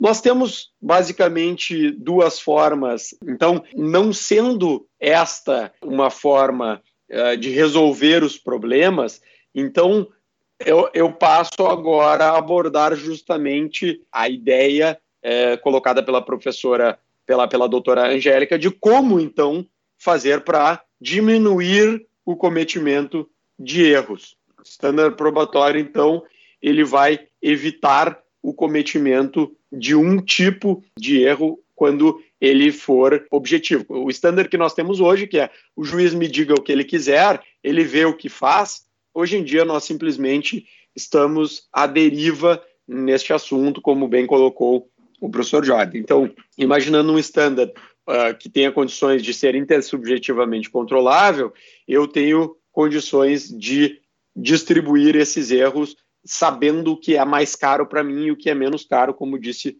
o professor Jordi. Eu tenho a possibilidade no processo, diz o professor Loudon, em um livro muito conhecido de 2006, dois tipos básicos de erro. Um erro que é a diferença entre a decisão tomada e o mundo lá fora, o que, que eu considerei provado e o que, que realmente aconteceu, então eu decidi no processo uh, que o João matou Maria, quando na verdade ele não matou Maria. E existe uma segunda ordem de problemas, que é quando um conjunto probatório aponta em determinado sentido e a decisão aponta em outro. Então aqui entra justamente aquele ponto que o professor Jorge estava colocando, de que nada adianta nós termos um conjunto probatório muito bom, um processo penal que respeita todas as garantias, e depois nós simplesmente soltamos na mão do juiz para que ele decida como bem entender. Então, em relação à prova, nós podemos imaginar, na minha opinião, duas formas de diminuir o cometimento de erros no processo penal. Primeiro, eu vou falar sobre a parte da atividade probatória, o produzir provas, que envolve a admissão e a produção de provas, e em segundo lugar eu vou falar sobre o resultado. Em relação à atividade probatória, com, esta, com este viés subjetivista que nós temos no nosso país, em vários países latinos, nós imaginamos que o que importe no processo penal seja o convencimento do juiz. E isso está lá no artigo 413 do Código de Processo Penal, quando diz que o juiz fundamentadamente pronunciará o acusado se convencido. Então, nós estamos expressamente baseando nosso estar provado ou não no convencimento do juiz. E o, ST, e o STJ, por exemplo, endossa isso, dizendo, aí, por exemplo, no RHC uh, 53116, é que o juiz é o destinatário das provas e que ele deve admitir ou inadmitir provas que, no seu entender, se mostrarem irrelevantes. E, como dizia o professor Jordi, se eu entendo que algo é relevante ou não é relevante, é, com base na minha opinião, e eu sou o destinatário final das provas, o critério é subjetivo e não é intersubjetivamente controlável. Para nós, o, o que a epistemologia nos demonstra nesse sentido é, isso parte de uma lição muito uh, importante da professora Susan Hack, entre vários outros, é que uma busca da verdade que inclua mais provas relevantes, ela é, em tese, melhor do que uma que inclua menos. Então, quando eu parto para uma ideia de corroboração objetiva das hipóteses fáticas, como colocava o professor Jordi, é, e que seja intersubjetivamente controlável, e eu coloco a busca da verdade como fim, e, no, e como diz o professor Jordi, nem sempre eu vou atingir o meu fim na vida, e em qualquer outra área do conhecimento, quando eu tiro o objetivo do processo penal como ser o convencimento de João, de Maria, ou de Pedro, ou de Vitor, ou de Jordi, eu então passo para a me questionar como eu vou fazer para melhorar a minha busca da verdade dentro de um processo concreto. E a resposta vai ser: preciso de uma melhor busca epistêmica possível. Então, quando eu penso na admissão das provas, a minha preocupação tem que ser incluir critérios objetivos e intersubjetivamente é, controláveis para a admissão das provas. Então, quando se fala em prova relevante, eu tenho que saber que prova relevante é aquela que pode, em tese, aumentar ou diminuir a corroboração de hipóteses fáticas. E aí, exatamente como eu falava a respeito do futebol, quando o juiz indefere uma prova relevante, nós vamos poder dizer: ó, oh, o juiz errou, e quando ele defere uma prova irrelevante, que vai fazer com que ela seja protelatória, eu vou dizer de novo: o juiz errou na admissão. Mas o que, que eu quero chamar a atenção dos colegas e das colegas neste ponto?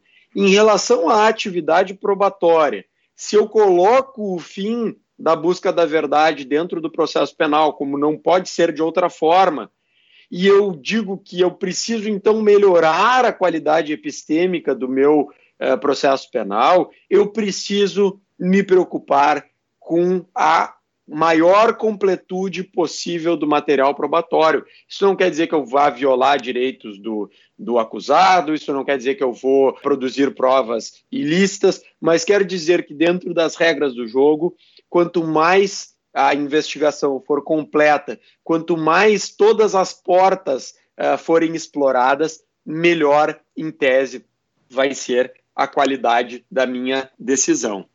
Uma vez produzido um sólido conjunto probatório, uma vez produzido um conjunto probatório que dê conta, então a testemunha falou tal coisa, a polícia foi lá investigar, a, e aí obteve a filmagem do banco e, e oficiou o banco para saber se aquele saque realmente ocorreu.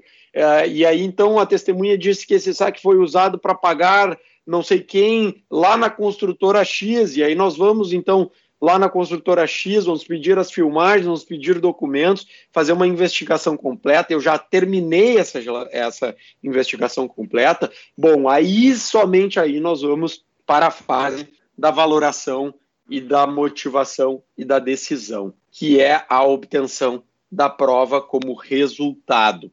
De novo, aqui o artigo 155 do Código Penal, de Processo Penal vai dizer que o juiz formará sua convicção pela livre apreciação da prova produzida em contraditório. E aí o professor Jorge justamente eh, dizia, mas quando nós dizemos para o juiz forme sua convicção, não estamos exigindo dele nenhum critério, não estamos exigindo dele qualquer uh, forma específica de valoração e não estamos dizendo a ele ou a ela qual é a suficiência necessária. Então, como muito bem colocou o professor Jordi, a outra forma que nós temos, e aí a forma de prova como resultado, se aproximar o máximo possível da verdade é justamente pela utilização da valoração racional da prova. Aos colegas que não conhecem essa obra fundamental do professor Jordi, está traduzida para o português por mim, publicada pela editora RT, então recomendo aos colegas. E o professor Jordi vai nos dizer, como ele colocou, que justamente quando eu, eu quero saber se é, o João realmente foi o autor do disparo, eu faço essa hipótese com base em uh, supostos adicionais essa como é, este que são os conhecimentos, o background knowledge, o que eu já conheço. Então, pela ciência, pelo que nós sabemos, pelo que nós temos hoje de conhecimento, que claro pode ser mudado daqui a alguns anos e percebemos que estávamos equivocados, mas nós sabemos que uma arma de fogo disparada deixa rastro de pólvora na mão, desde que atendidas algumas condições iniciais, como, por exemplo, o sujeito não tenha lavado a mão, como disse o professor Jorge, que ele não estivesse usando luvas, são outros exemplos que ele usa em seu livro, e justamente com base nisso eu vou poder fazer uma predição. Isso não é nada de diferente do que o médico faz, quando ele tem que saber por exemplo, se o sujeito está com determinada doença, por exemplo, podemos usar o exemplo do coronavírus. Se estiver com coronavírus, ele, ele vai testar positivo naquele determinado exame. É, vai, como é que nós vamos saber disso? Por base, com base em conhecimentos que nós já temos e fazendo uma determinada predição. Se tiver coronavírus, o PCR vai reagir de tal forma. Essa é então a predição que nós fazemos, que pode estar equivocada ou não. Essa apreciação da prova, então, para ela ser feita de uma maneira racional, e isso está dentro, vejam que quando o professor Jorge está formulando essa hipótese do estándar probatório, ele está a uma apontando para a necessidade de análise dos elementos produzidos, essa é uma coisa, e ele está apontando para a necessidade de que os elementos produzidos sejam o mais rico possível. Claro, então nós estamos fazendo, falando a mesma coisa. Eu preciso me preocupar na fase da atividade probatória em produzir o máximo de provas relevantes possíveis, não deixar fios desencapados, coisas que não foram investigadas, hipóteses que não foram testadas. Uma vez produzido esse conjunto, eu tenho que analisar cada prova de maneira individual para depois analisar o conjunto probatório de forma global. Por quê? Porque um só elemento pode é, destruir um conjunto probatório inteiro. Então, eu tenho impressões digitais do João na arma. A arma foi encontrada na casa dele. É, tem rastros de pólvora na mão dele. É, tem cabelo dele na cena do crime.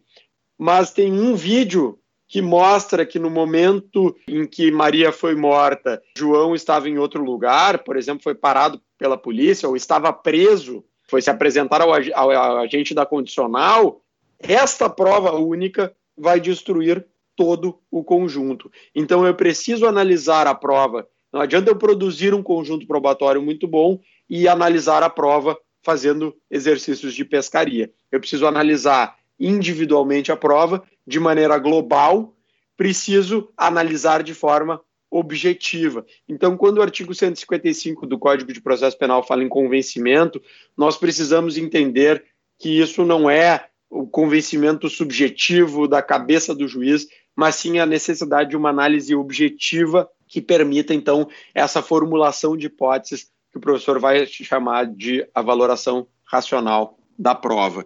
E a mesma coisa a, a suficiência. Nós precisamos de critérios objetivos para poder destacar a suficiência.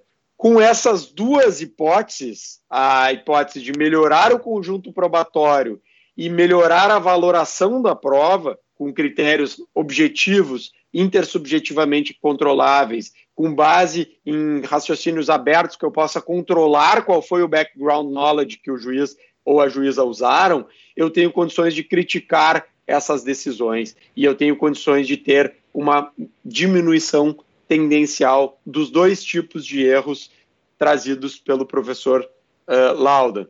Os erros que são a diferença entre a decisão e o conjunto probatório e a diferença entre a decisão e o mundo lá fora. Então, com essas considerações, eu agradeço a doutora Angélica pela pergunta, agradeço mais uma vez os organizadores por este fantástico exemplo e pela, pelo gentil convite. Obrigada, professor Vitor. Importante ouvir o senhor e, além de abordar a questão que eu propriamente coloquei, que, que está por detrás da escolha política que existe entre condenar um inocente versus absolver vários culpados, o senhor fez uma referência à frase do jurista Blackstone, que fala sobre isso, né, jurista inglês. Além de responder à pergunta, o senhor foi um pouco além. E isso me permite, inclusive, já engatar e fazer um diálogo com o professor Jordi, a quem chamo aqui para a tela, para fazer a minha próxima pergunta. A próxima pergunta, eu já tinha pensado em elaborá-la, mas me aproveitei de algumas perguntas já do chat. Aproveito a oportunidade para dizer que o chat está bastante movimentado, são muitos os elogios.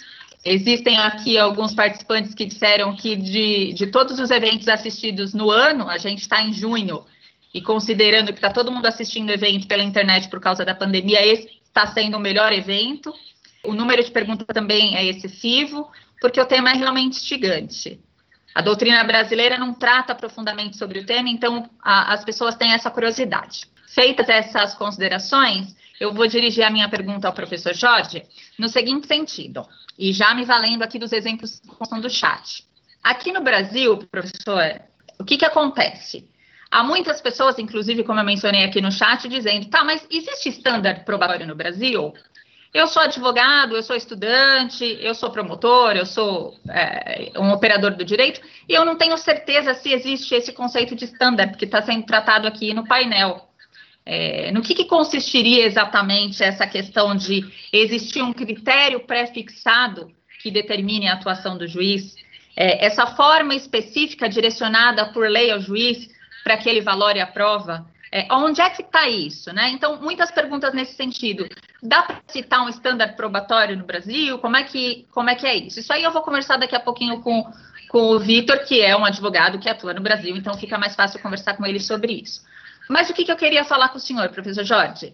É, nós temos sim aqui estándares, né? Eu vou citar de forma bastante rápida aqui os estándares que eu vislumbro na percepção criminal. Por exemplo, que também há exemplos de outros países adotam estándares semelhantes. Mas aqui no Brasil, por exemplo, para eu dar início a uma investigação criminal, portanto, instaurar um inquérito policial, basta que existam indícios tanto de autoria como de materialidade. No primeiro momento, isso me permite concluir que o estándar para início de uma investigação criminal é um estándar rebaixado. Bastam esses dois critérios num, num, num significado indiciário para que eu inicie uma investigação criminal. Aí eu tenho um segundo step, um segundo passo. Bom, para esse primeiro momento, bastariam os indícios de autoria e materialidade. Está aí para o oferecimento da denúncia. Já no oferecimento da denúncia, a nossa legislação diz o seguinte: olha, você tem que ter a prova da materialidade do delito. Pode até ser indiciar a autoria, tanto que eu dependo da instrução probatória para confirmar ou não a autoria, mas a materialidade deve estar provada. Eu consigo aí num, num esquema de comparação ver que o estándar para dar início à investigação é rebaixado em relação ao estándar para oferecimento da peça acusatória. E continuando ainda nessa análise, eu tenho um estándar ainda mais rigoroso, por óbvio, para a prolação da sentença penal condenatória, que é efetivamente a exigência da prova tanto da materialidade quanto da autoria e mais do que isso, a confirmação de que aquela acusação inicial se deu no dia em que foi mencionado, da forma com que foi mencionada. É, porque, é preciso que exista uma correlação entre os fatos imputados àquela pessoa na sentença penal condenatória. Esse é o nosso modelo. Hoje, o 93 da Constituição 9 diz: é preciso que a sentença seja fundamental. E hoje o que nós encontramos no dia a dia do processo criminal é isso. As provas servem para confirmar aquela hipótese inicial acusatória. Isso nos permite dizer que no Brasil, portanto, existem estándares progressivos para cada fase da persecução criminal. A minha pergunta para o senhor, se essa estrutura de estándar progressivo também é possível no estándar específico de valoração da prova. Eu desdobro essa pergunta para tentar traçar um paralelo com a teoria da tarifação de provas. Muitas perguntas dos, do, dos espectadores que estão aqui no chat diz o seguinte: é possível então eu ter uma tarifação de prova? É possível que. E aí eles fazem a pergunta: eu posso criar estándares diferenciados com graduação mais rigorosa ou mais branda, conforme o tipo de crime? E aí eu vou trazer para o senhor uma realidade própria aqui do país. Justamente por conta da nossa história é, marcada por, por alto grau de violência doméstica, na última década, nos últimos anos, a gente teve um, um tratamento diferenciado na legislação para punir mais severamente os, as pessoas que venham a praticar violência contra a mulher no ambiente doméstico. E os colegas aqui do chat mencionam por que que para condenar alguém que pratica a agressão doméstica basta o depoimento da própria vítima? E aí eu posso estender esse argumento também para outros delitos, como por exemplo delitos que são praticados sem a presença de testemunhas, como os delitos de natureza sexual. É, e para outros delitos isso não basta. Ou seja, o sistema brasileiro tem uma graduação de estándares de acordo com a modalidade do tipo penal? Também houve uma provocação no, sentido, no, no seguinte sentido. Parece que os crimes é, mais comuns, praticados pelas pessoas mais comuns, têm estándares menos rigorosos e aqueles praticados por pessoas, por exemplo, os conhecidos crimes de colarinho branco, é, tenderiam a demandar, ainda que não tenha previsão em lei, mas tenderiam a demandar por parte do juiz um arcabouço probatório muito mais robusto. É como se o juiz dissesse: eu ainda não estou convencido disso, eu ainda não estou convencido disso, e exigisse da acusação uma construção probatória muito mais robusta do que o faz para outros delitos. Feitas essas considerações, eu queria perguntar para o senhor exatamente isso. Essa gradação de, de rigor ou um pouco mais brando faz sentido? E como que o senhor enxerga a gradação de acordo com o delito? Se isso faz sentido dentro do sistema processual penal como um todo? Muito obrigada. Gracias a usted. Antes mencioné en mi intervención que diría algo sobre la vaguedad y a razón de su pregunta recuerdo que, que no lo he dicho. Así que agradezco además adicionalmente la oportunidad para, para corregir la, la laguna. Y esto es muy importante en relación también a los ejemplos que usted ha dado respecto de la previsión mm, de estándares de prueba en Brasil.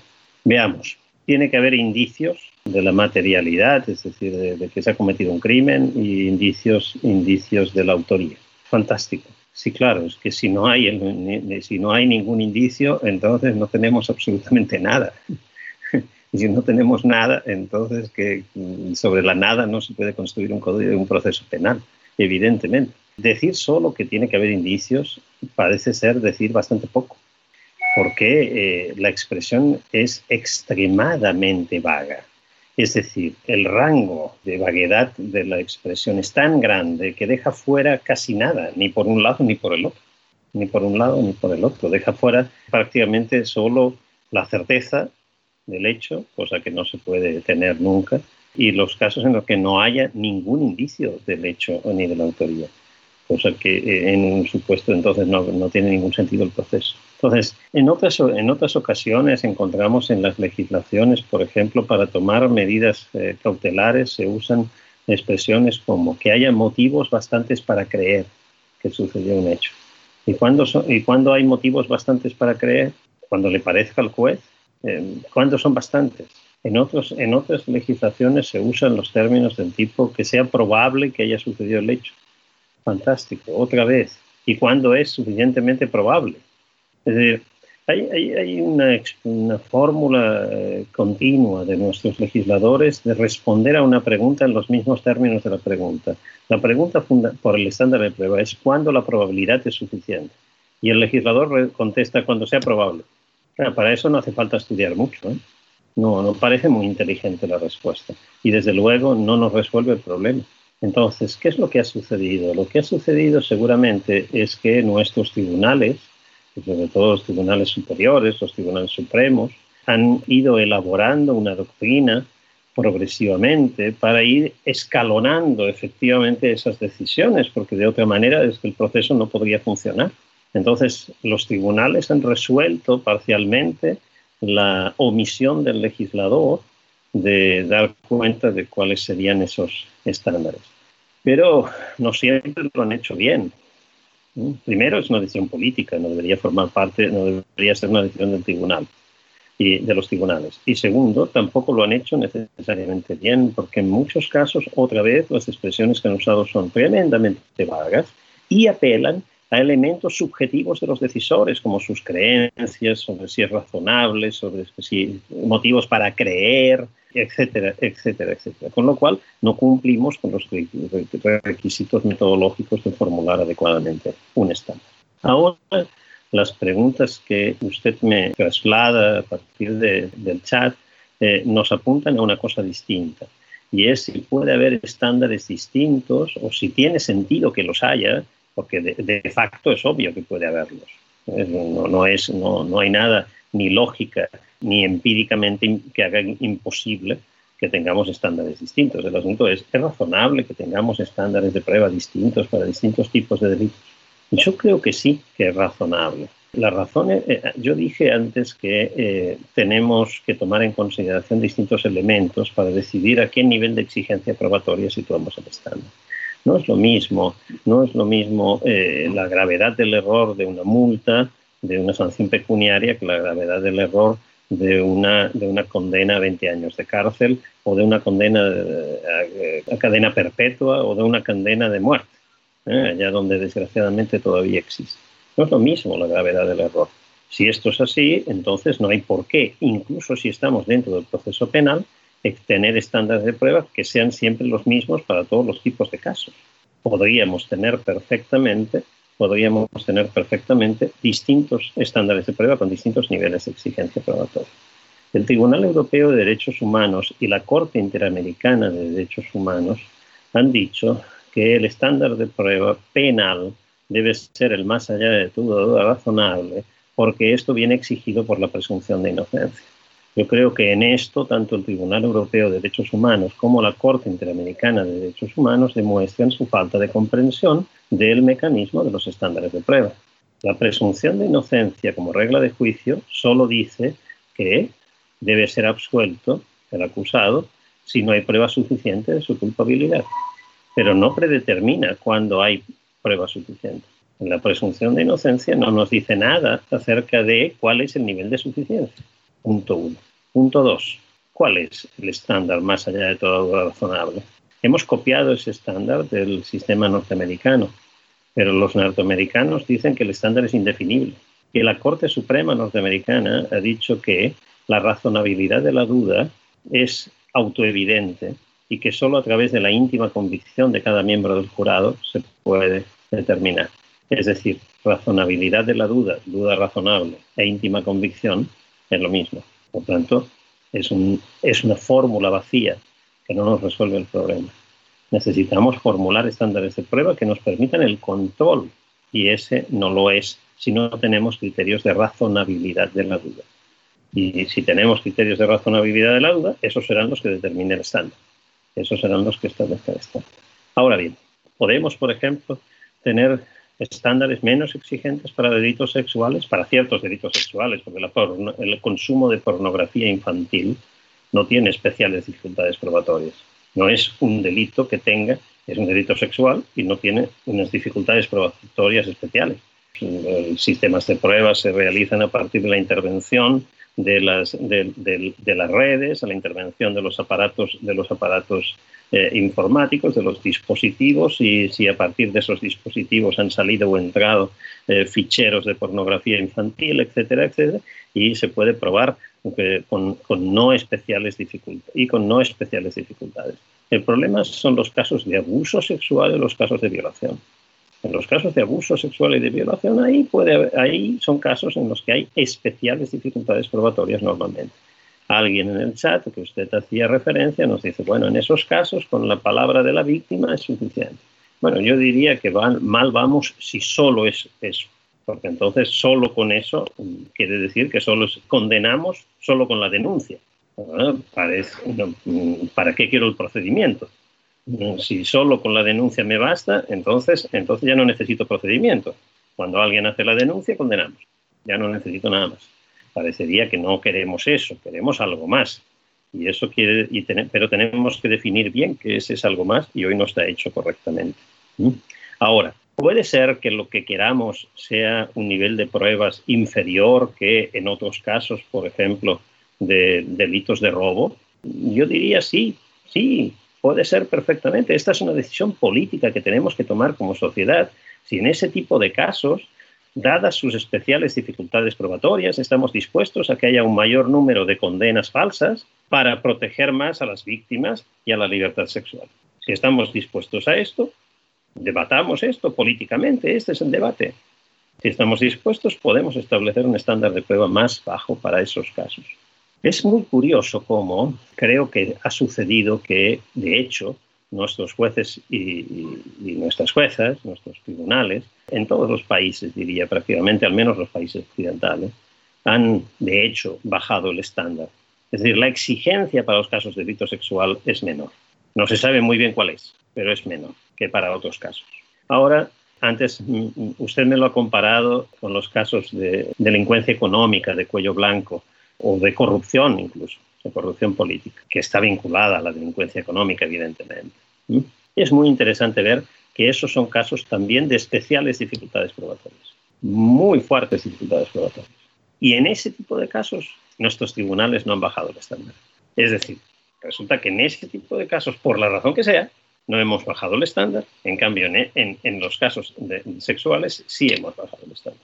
Si, las dificultades probatorias son una buena razón para bajar el estándar, podríamos también utilizarlas para los casos de corrupción o los casos de delitos de cuello blanco. Solo que ahí no se ha hecho. Pero es una decisión política también en ese caso. Yo también estaría dispuesto a hacerlo para ese tipo de casos. Ahora la discusión es bajarlo hasta dónde. Exigiendo qué. Porque solo subir o bajar es demasiado impreciso. El asunto es cuál es el estándar que nos parece adecuado para ese tipo de delitos. A veces lo que, lo, que termino con esto, a veces lo que hay que hacer es mejorar nuestras legislaciones sustantivas. Es decir, prever tipos de delitos que tengan menos problemas probatorios, que planteen menos problemas probatorios. Definir el tipo delictivo de tal manera que no plantee esas especiales dificultades probatorias. Yo, yo creo que en los casos de delincuencia económica y de, y de corrupción esto es perfectamente posible. En cambio, veo muchas más dificultades para hacerlo en los casos de delitos sexuales.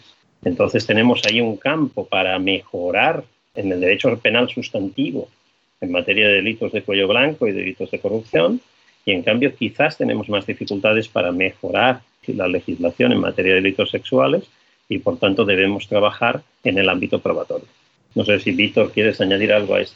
Sim, eu, eu, eu, acho que uma coisa que é muito importante, professor Jorge, que eh, o senhor colocou antes, é justamente a forma como o procedimento está pensado tem influência em, em, óbvia no resultado. Então, por exemplo, eh, eu falava antes da completude do material probatório. Se eu tenho um sistema probatório no qual nós temos inúmeras, inúmeras, inúmeras, inúmeras, inúmeras. Vamos imaginar um sistema absolutamente patológico que tenha um excesso de regras de exclusão de provas relevantes. Né? Este processo, naturalmente, ele vai errar mais. Mas isso para a nossa sociedade é, é melhor ter esta regra de inadmissão ou ela é pior? Isso também são escolhas políticas mas nós devemos fazer essas escolhas políticas sabendo que essas escolhas políticas impactam no resultado. Exato. Então, por exemplo, o, o professor Jorge coloca muito a questão do, do, do, sigilo, né? o sigilo médico. Ah, mas eu quero dar sigilo também para nossa lei, é importante dar o um sigilo para o bombeiro. Tá bem, vamos dar um sigilo para o bombeiro. Ah, vamos dar um sigilo também para o tem o do, do repórter, do, do, jornalista, do, do médico, do advogado. Mas aqui na nossa sociedade nós entendemos também que é importante dar para o líder religioso, para o bombeiro, uh, para quem, para o padeiro, para dizer, eu quero saber se o professor Jorge compra pão de tal tipo ou tal tipo. Não, eu, eu não estou obrigado pelo sigilo.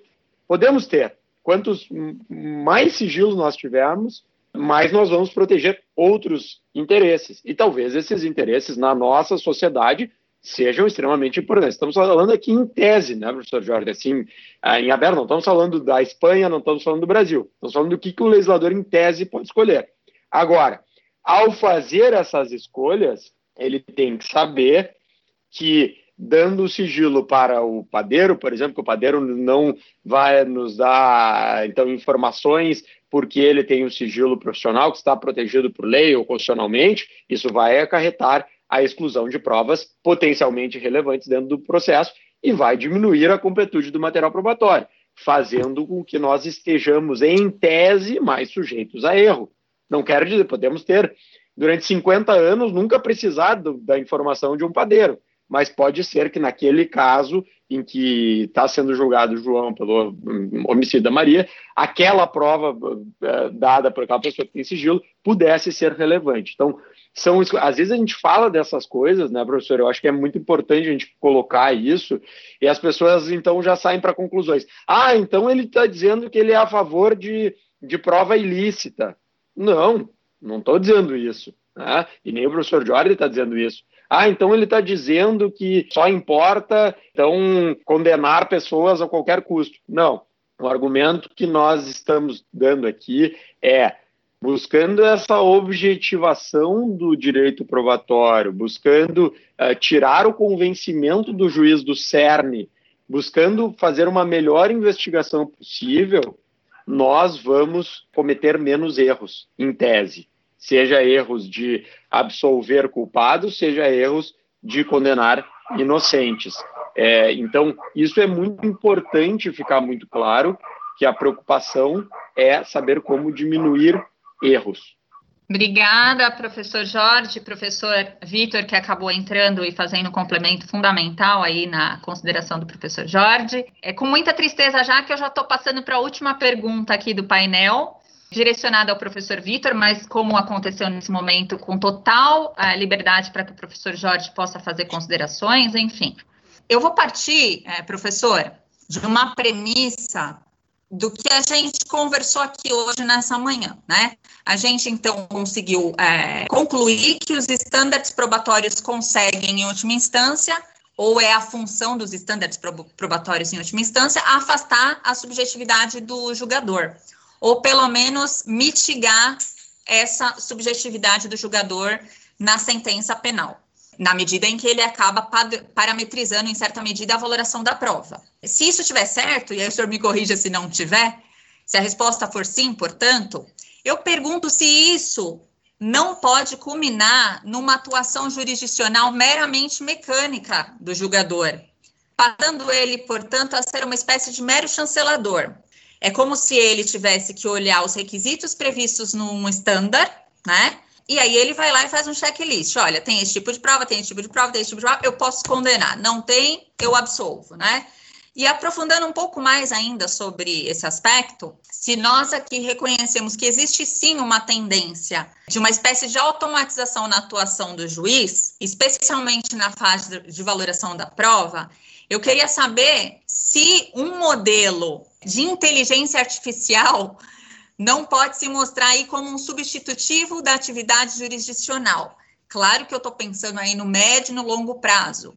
E eu também estou, a partir dessa minha pergunta, tentando estabelecer um diálogo com a palestra que foi dada ontem pelo professor Bechara aqui tá no painel, né? Essa proposta de falar sobre temas contemporâneos, ele trouxe o estudo da inteligência artificial, o uso de algoritmos, ele não falou necessariamente sobre atividade jurisdicional, mas eu estou fazendo essa correlação. Então, é, retomo: se o estándar é objetivo e fechado o suficiente, a ponto de que a atuação do magistrado se torne automatizada e mecânica, se isso, em última instância, não pode estimular o uso de máquinas de inteligência artificial para valoração de provas. Claro, eu não estou dizendo aqui que vai deixar de existir o magistrado, vai deixar de existir o juiz, é, eu reconheço a necessidade de uma atividade cognitiva por parte do, do juiz, do julgador do caso concreto, para confirmar se está aprovada ou não aquela hipótese fática acusatória colocada no início do processo. Eu estou falando de um caso talvez anterior. Vamos imaginar o seguinte: a máquina, a partir do estándar, ela cria o que tem as provas consideradas necessárias para a apreciação daquele caso. Caso a máquina, por meio de algoritmos e parâmetros, entenda que aqueles critérios não estão presentes no caso concreto, este caso em si iria para uma fila do juiz, né? Lá, ó, é uma sentença absolutória aqui.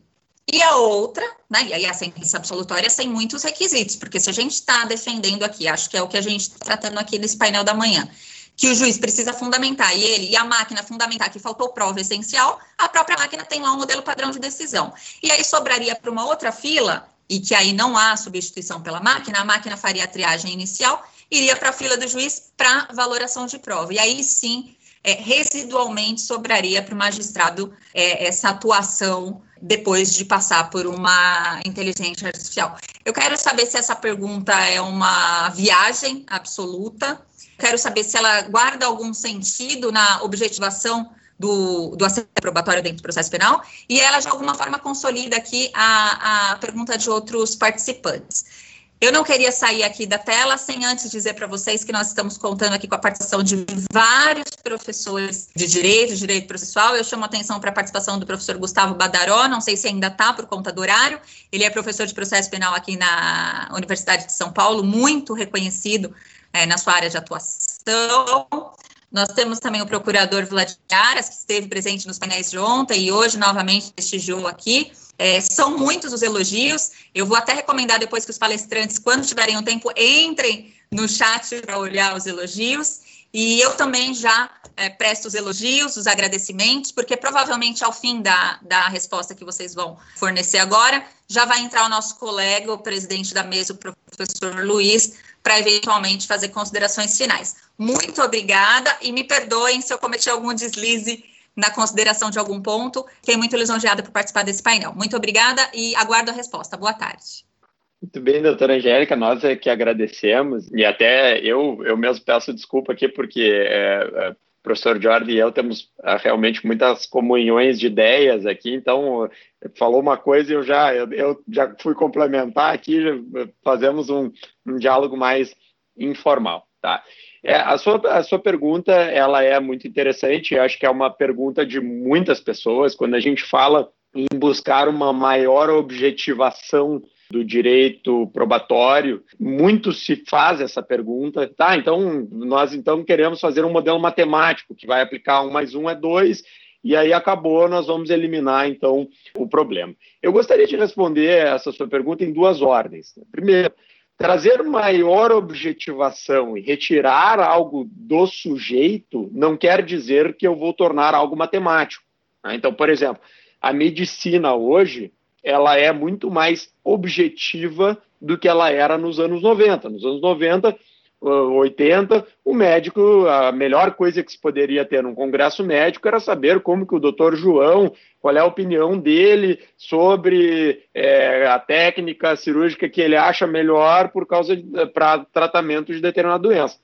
A partir dos anos 90, quando a medicina começou a, a se tornar baseada e é muito mais baseada em evidências, o sujeito que chega num congresso médico hoje em dia e diga, ah, na minha opinião, é melhor tal remédio do que o outro. Todo mundo vai dizer, ah, mas e daí? Né? Tem a famosa frase, in God we trust, all the others must bring data. Em Deus nós confiamos. Todos os outros têm que mostrar evidências científicas. Essa é uma, é uma base da, da medicina.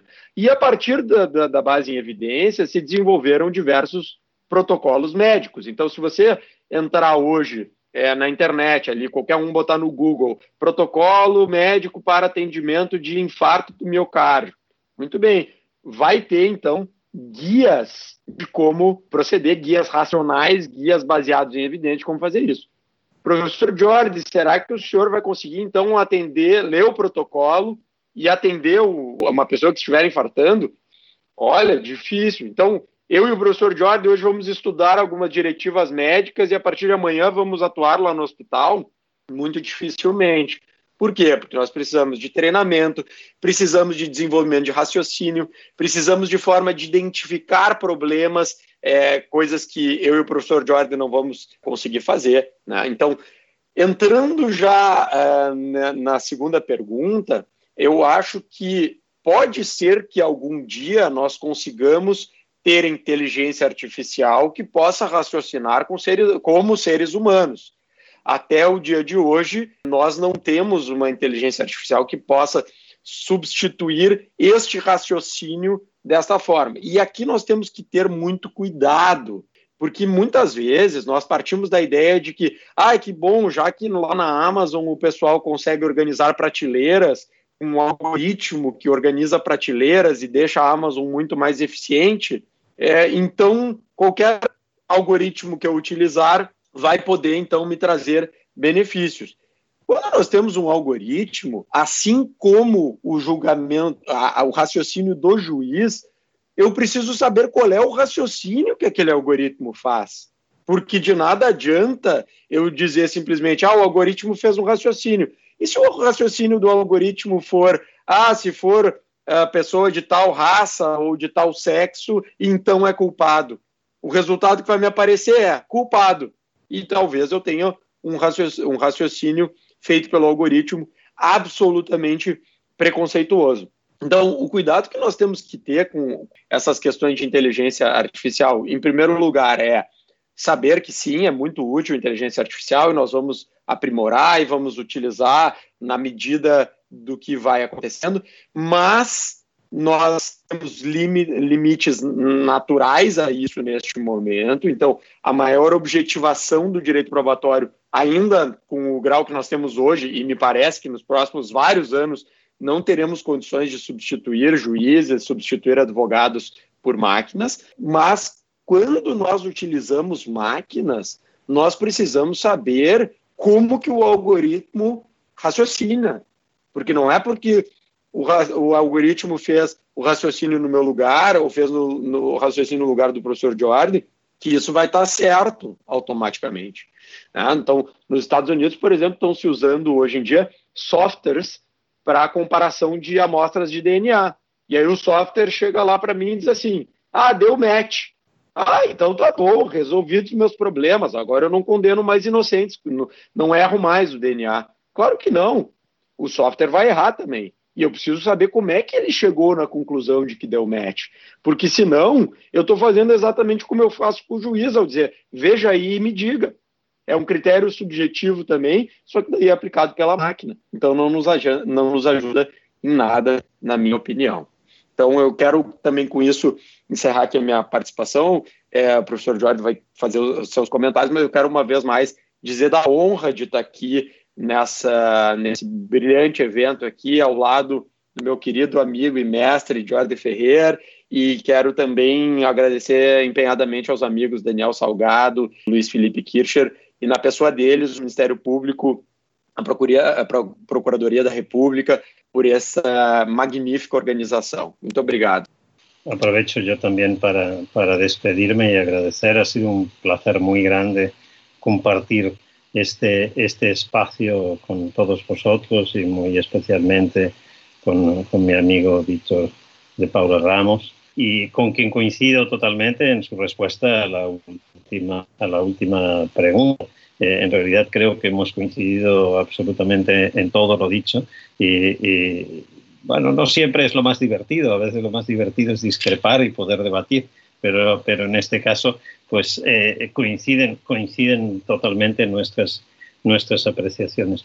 Yo creo que en el tema de la tarifa legal y si esto y, y, si disponer de estándares de prueba nos llevaría a un sistema de tarifa legal, hay, hay algo de exageración. Es algo así como decir, bueno, mire, nos habían dicho que la libre valoración de la prueba eh, que consistía en que podíamos hacer lo que queríamos.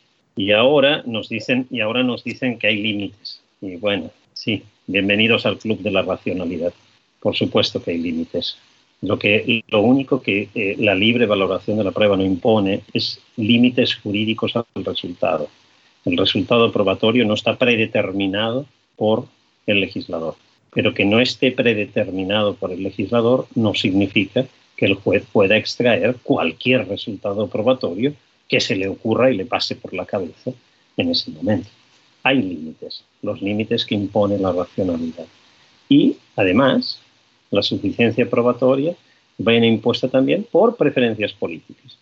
Ahora, ¿Queremos que esas preferencias políticas sean las preferencias políticas del juez o queremos que sean las preferencias políticas de la sociedad?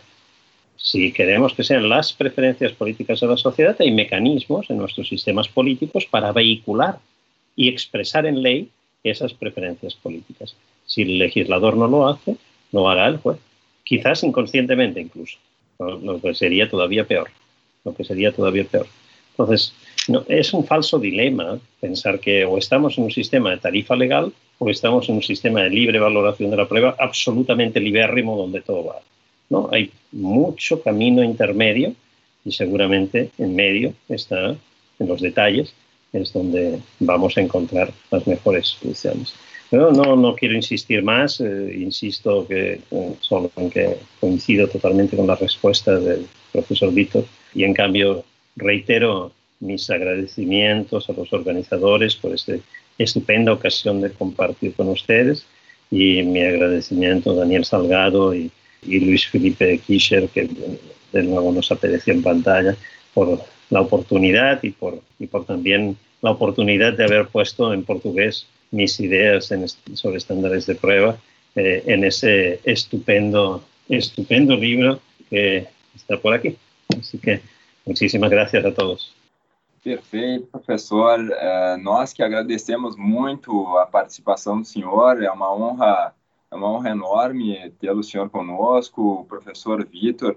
Os debates eles foram realmente sensacionais. Eu estou vendo aqui que já foram, já se passaram mais de duas horas de debate. A gente nem vê o tempo passar. É incrível como uh, ambos os professores eles conseguem tornar a explicação de temas difíceis, uh, colocam de uma maneira agradável e muito inteligível. Com certeza, os, os nossos debates aqui eles vão frutificar ideias, seja para a gente desenvolver isso em sede doutrinária, seja para a gente melhorar na nossa prática.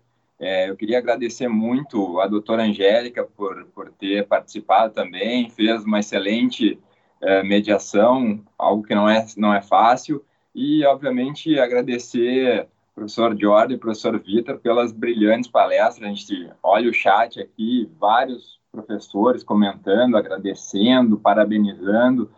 Então, eu acho que é uma iniciativa que nos possibilitou é, disseminar cada vez mais essas, essas ideias, trazer é, um tom de mais racionalidade na análise da prova, dos sistemas probatórios, e, e a gente espera que essas ideias elas frutifiquem cada vez mais aqui no Brasil. Eu já aproveito para convidar é, os colegas. Hoje de tarde a gente tem o nosso encerramento do evento, uma mesa composta pelos grandes professores, professor Gustavo Badaró e Marcos Alexandre Zilli. É, vale muito a pena comparecer é, e prestigiar também essa mesa. Tenho certeza que vai ser uma mesa brilhante. E, por fim, eu, eu só tenho a agradecer à equipe também de apoio da Escola do Ministério Público de São Paulo e a todos que, que participaram aqui do nosso evento. Então vamos dar por encerrado. Agora a gente já está perto do almoço também.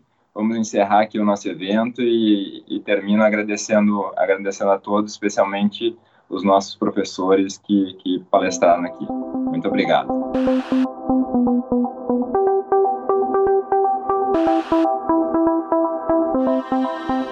Este foi o Direito ao Pé do Ouvido. Siga nosso canal e amplie seu conhecimento com a Escola Superior do Ministério Público de São Paulo.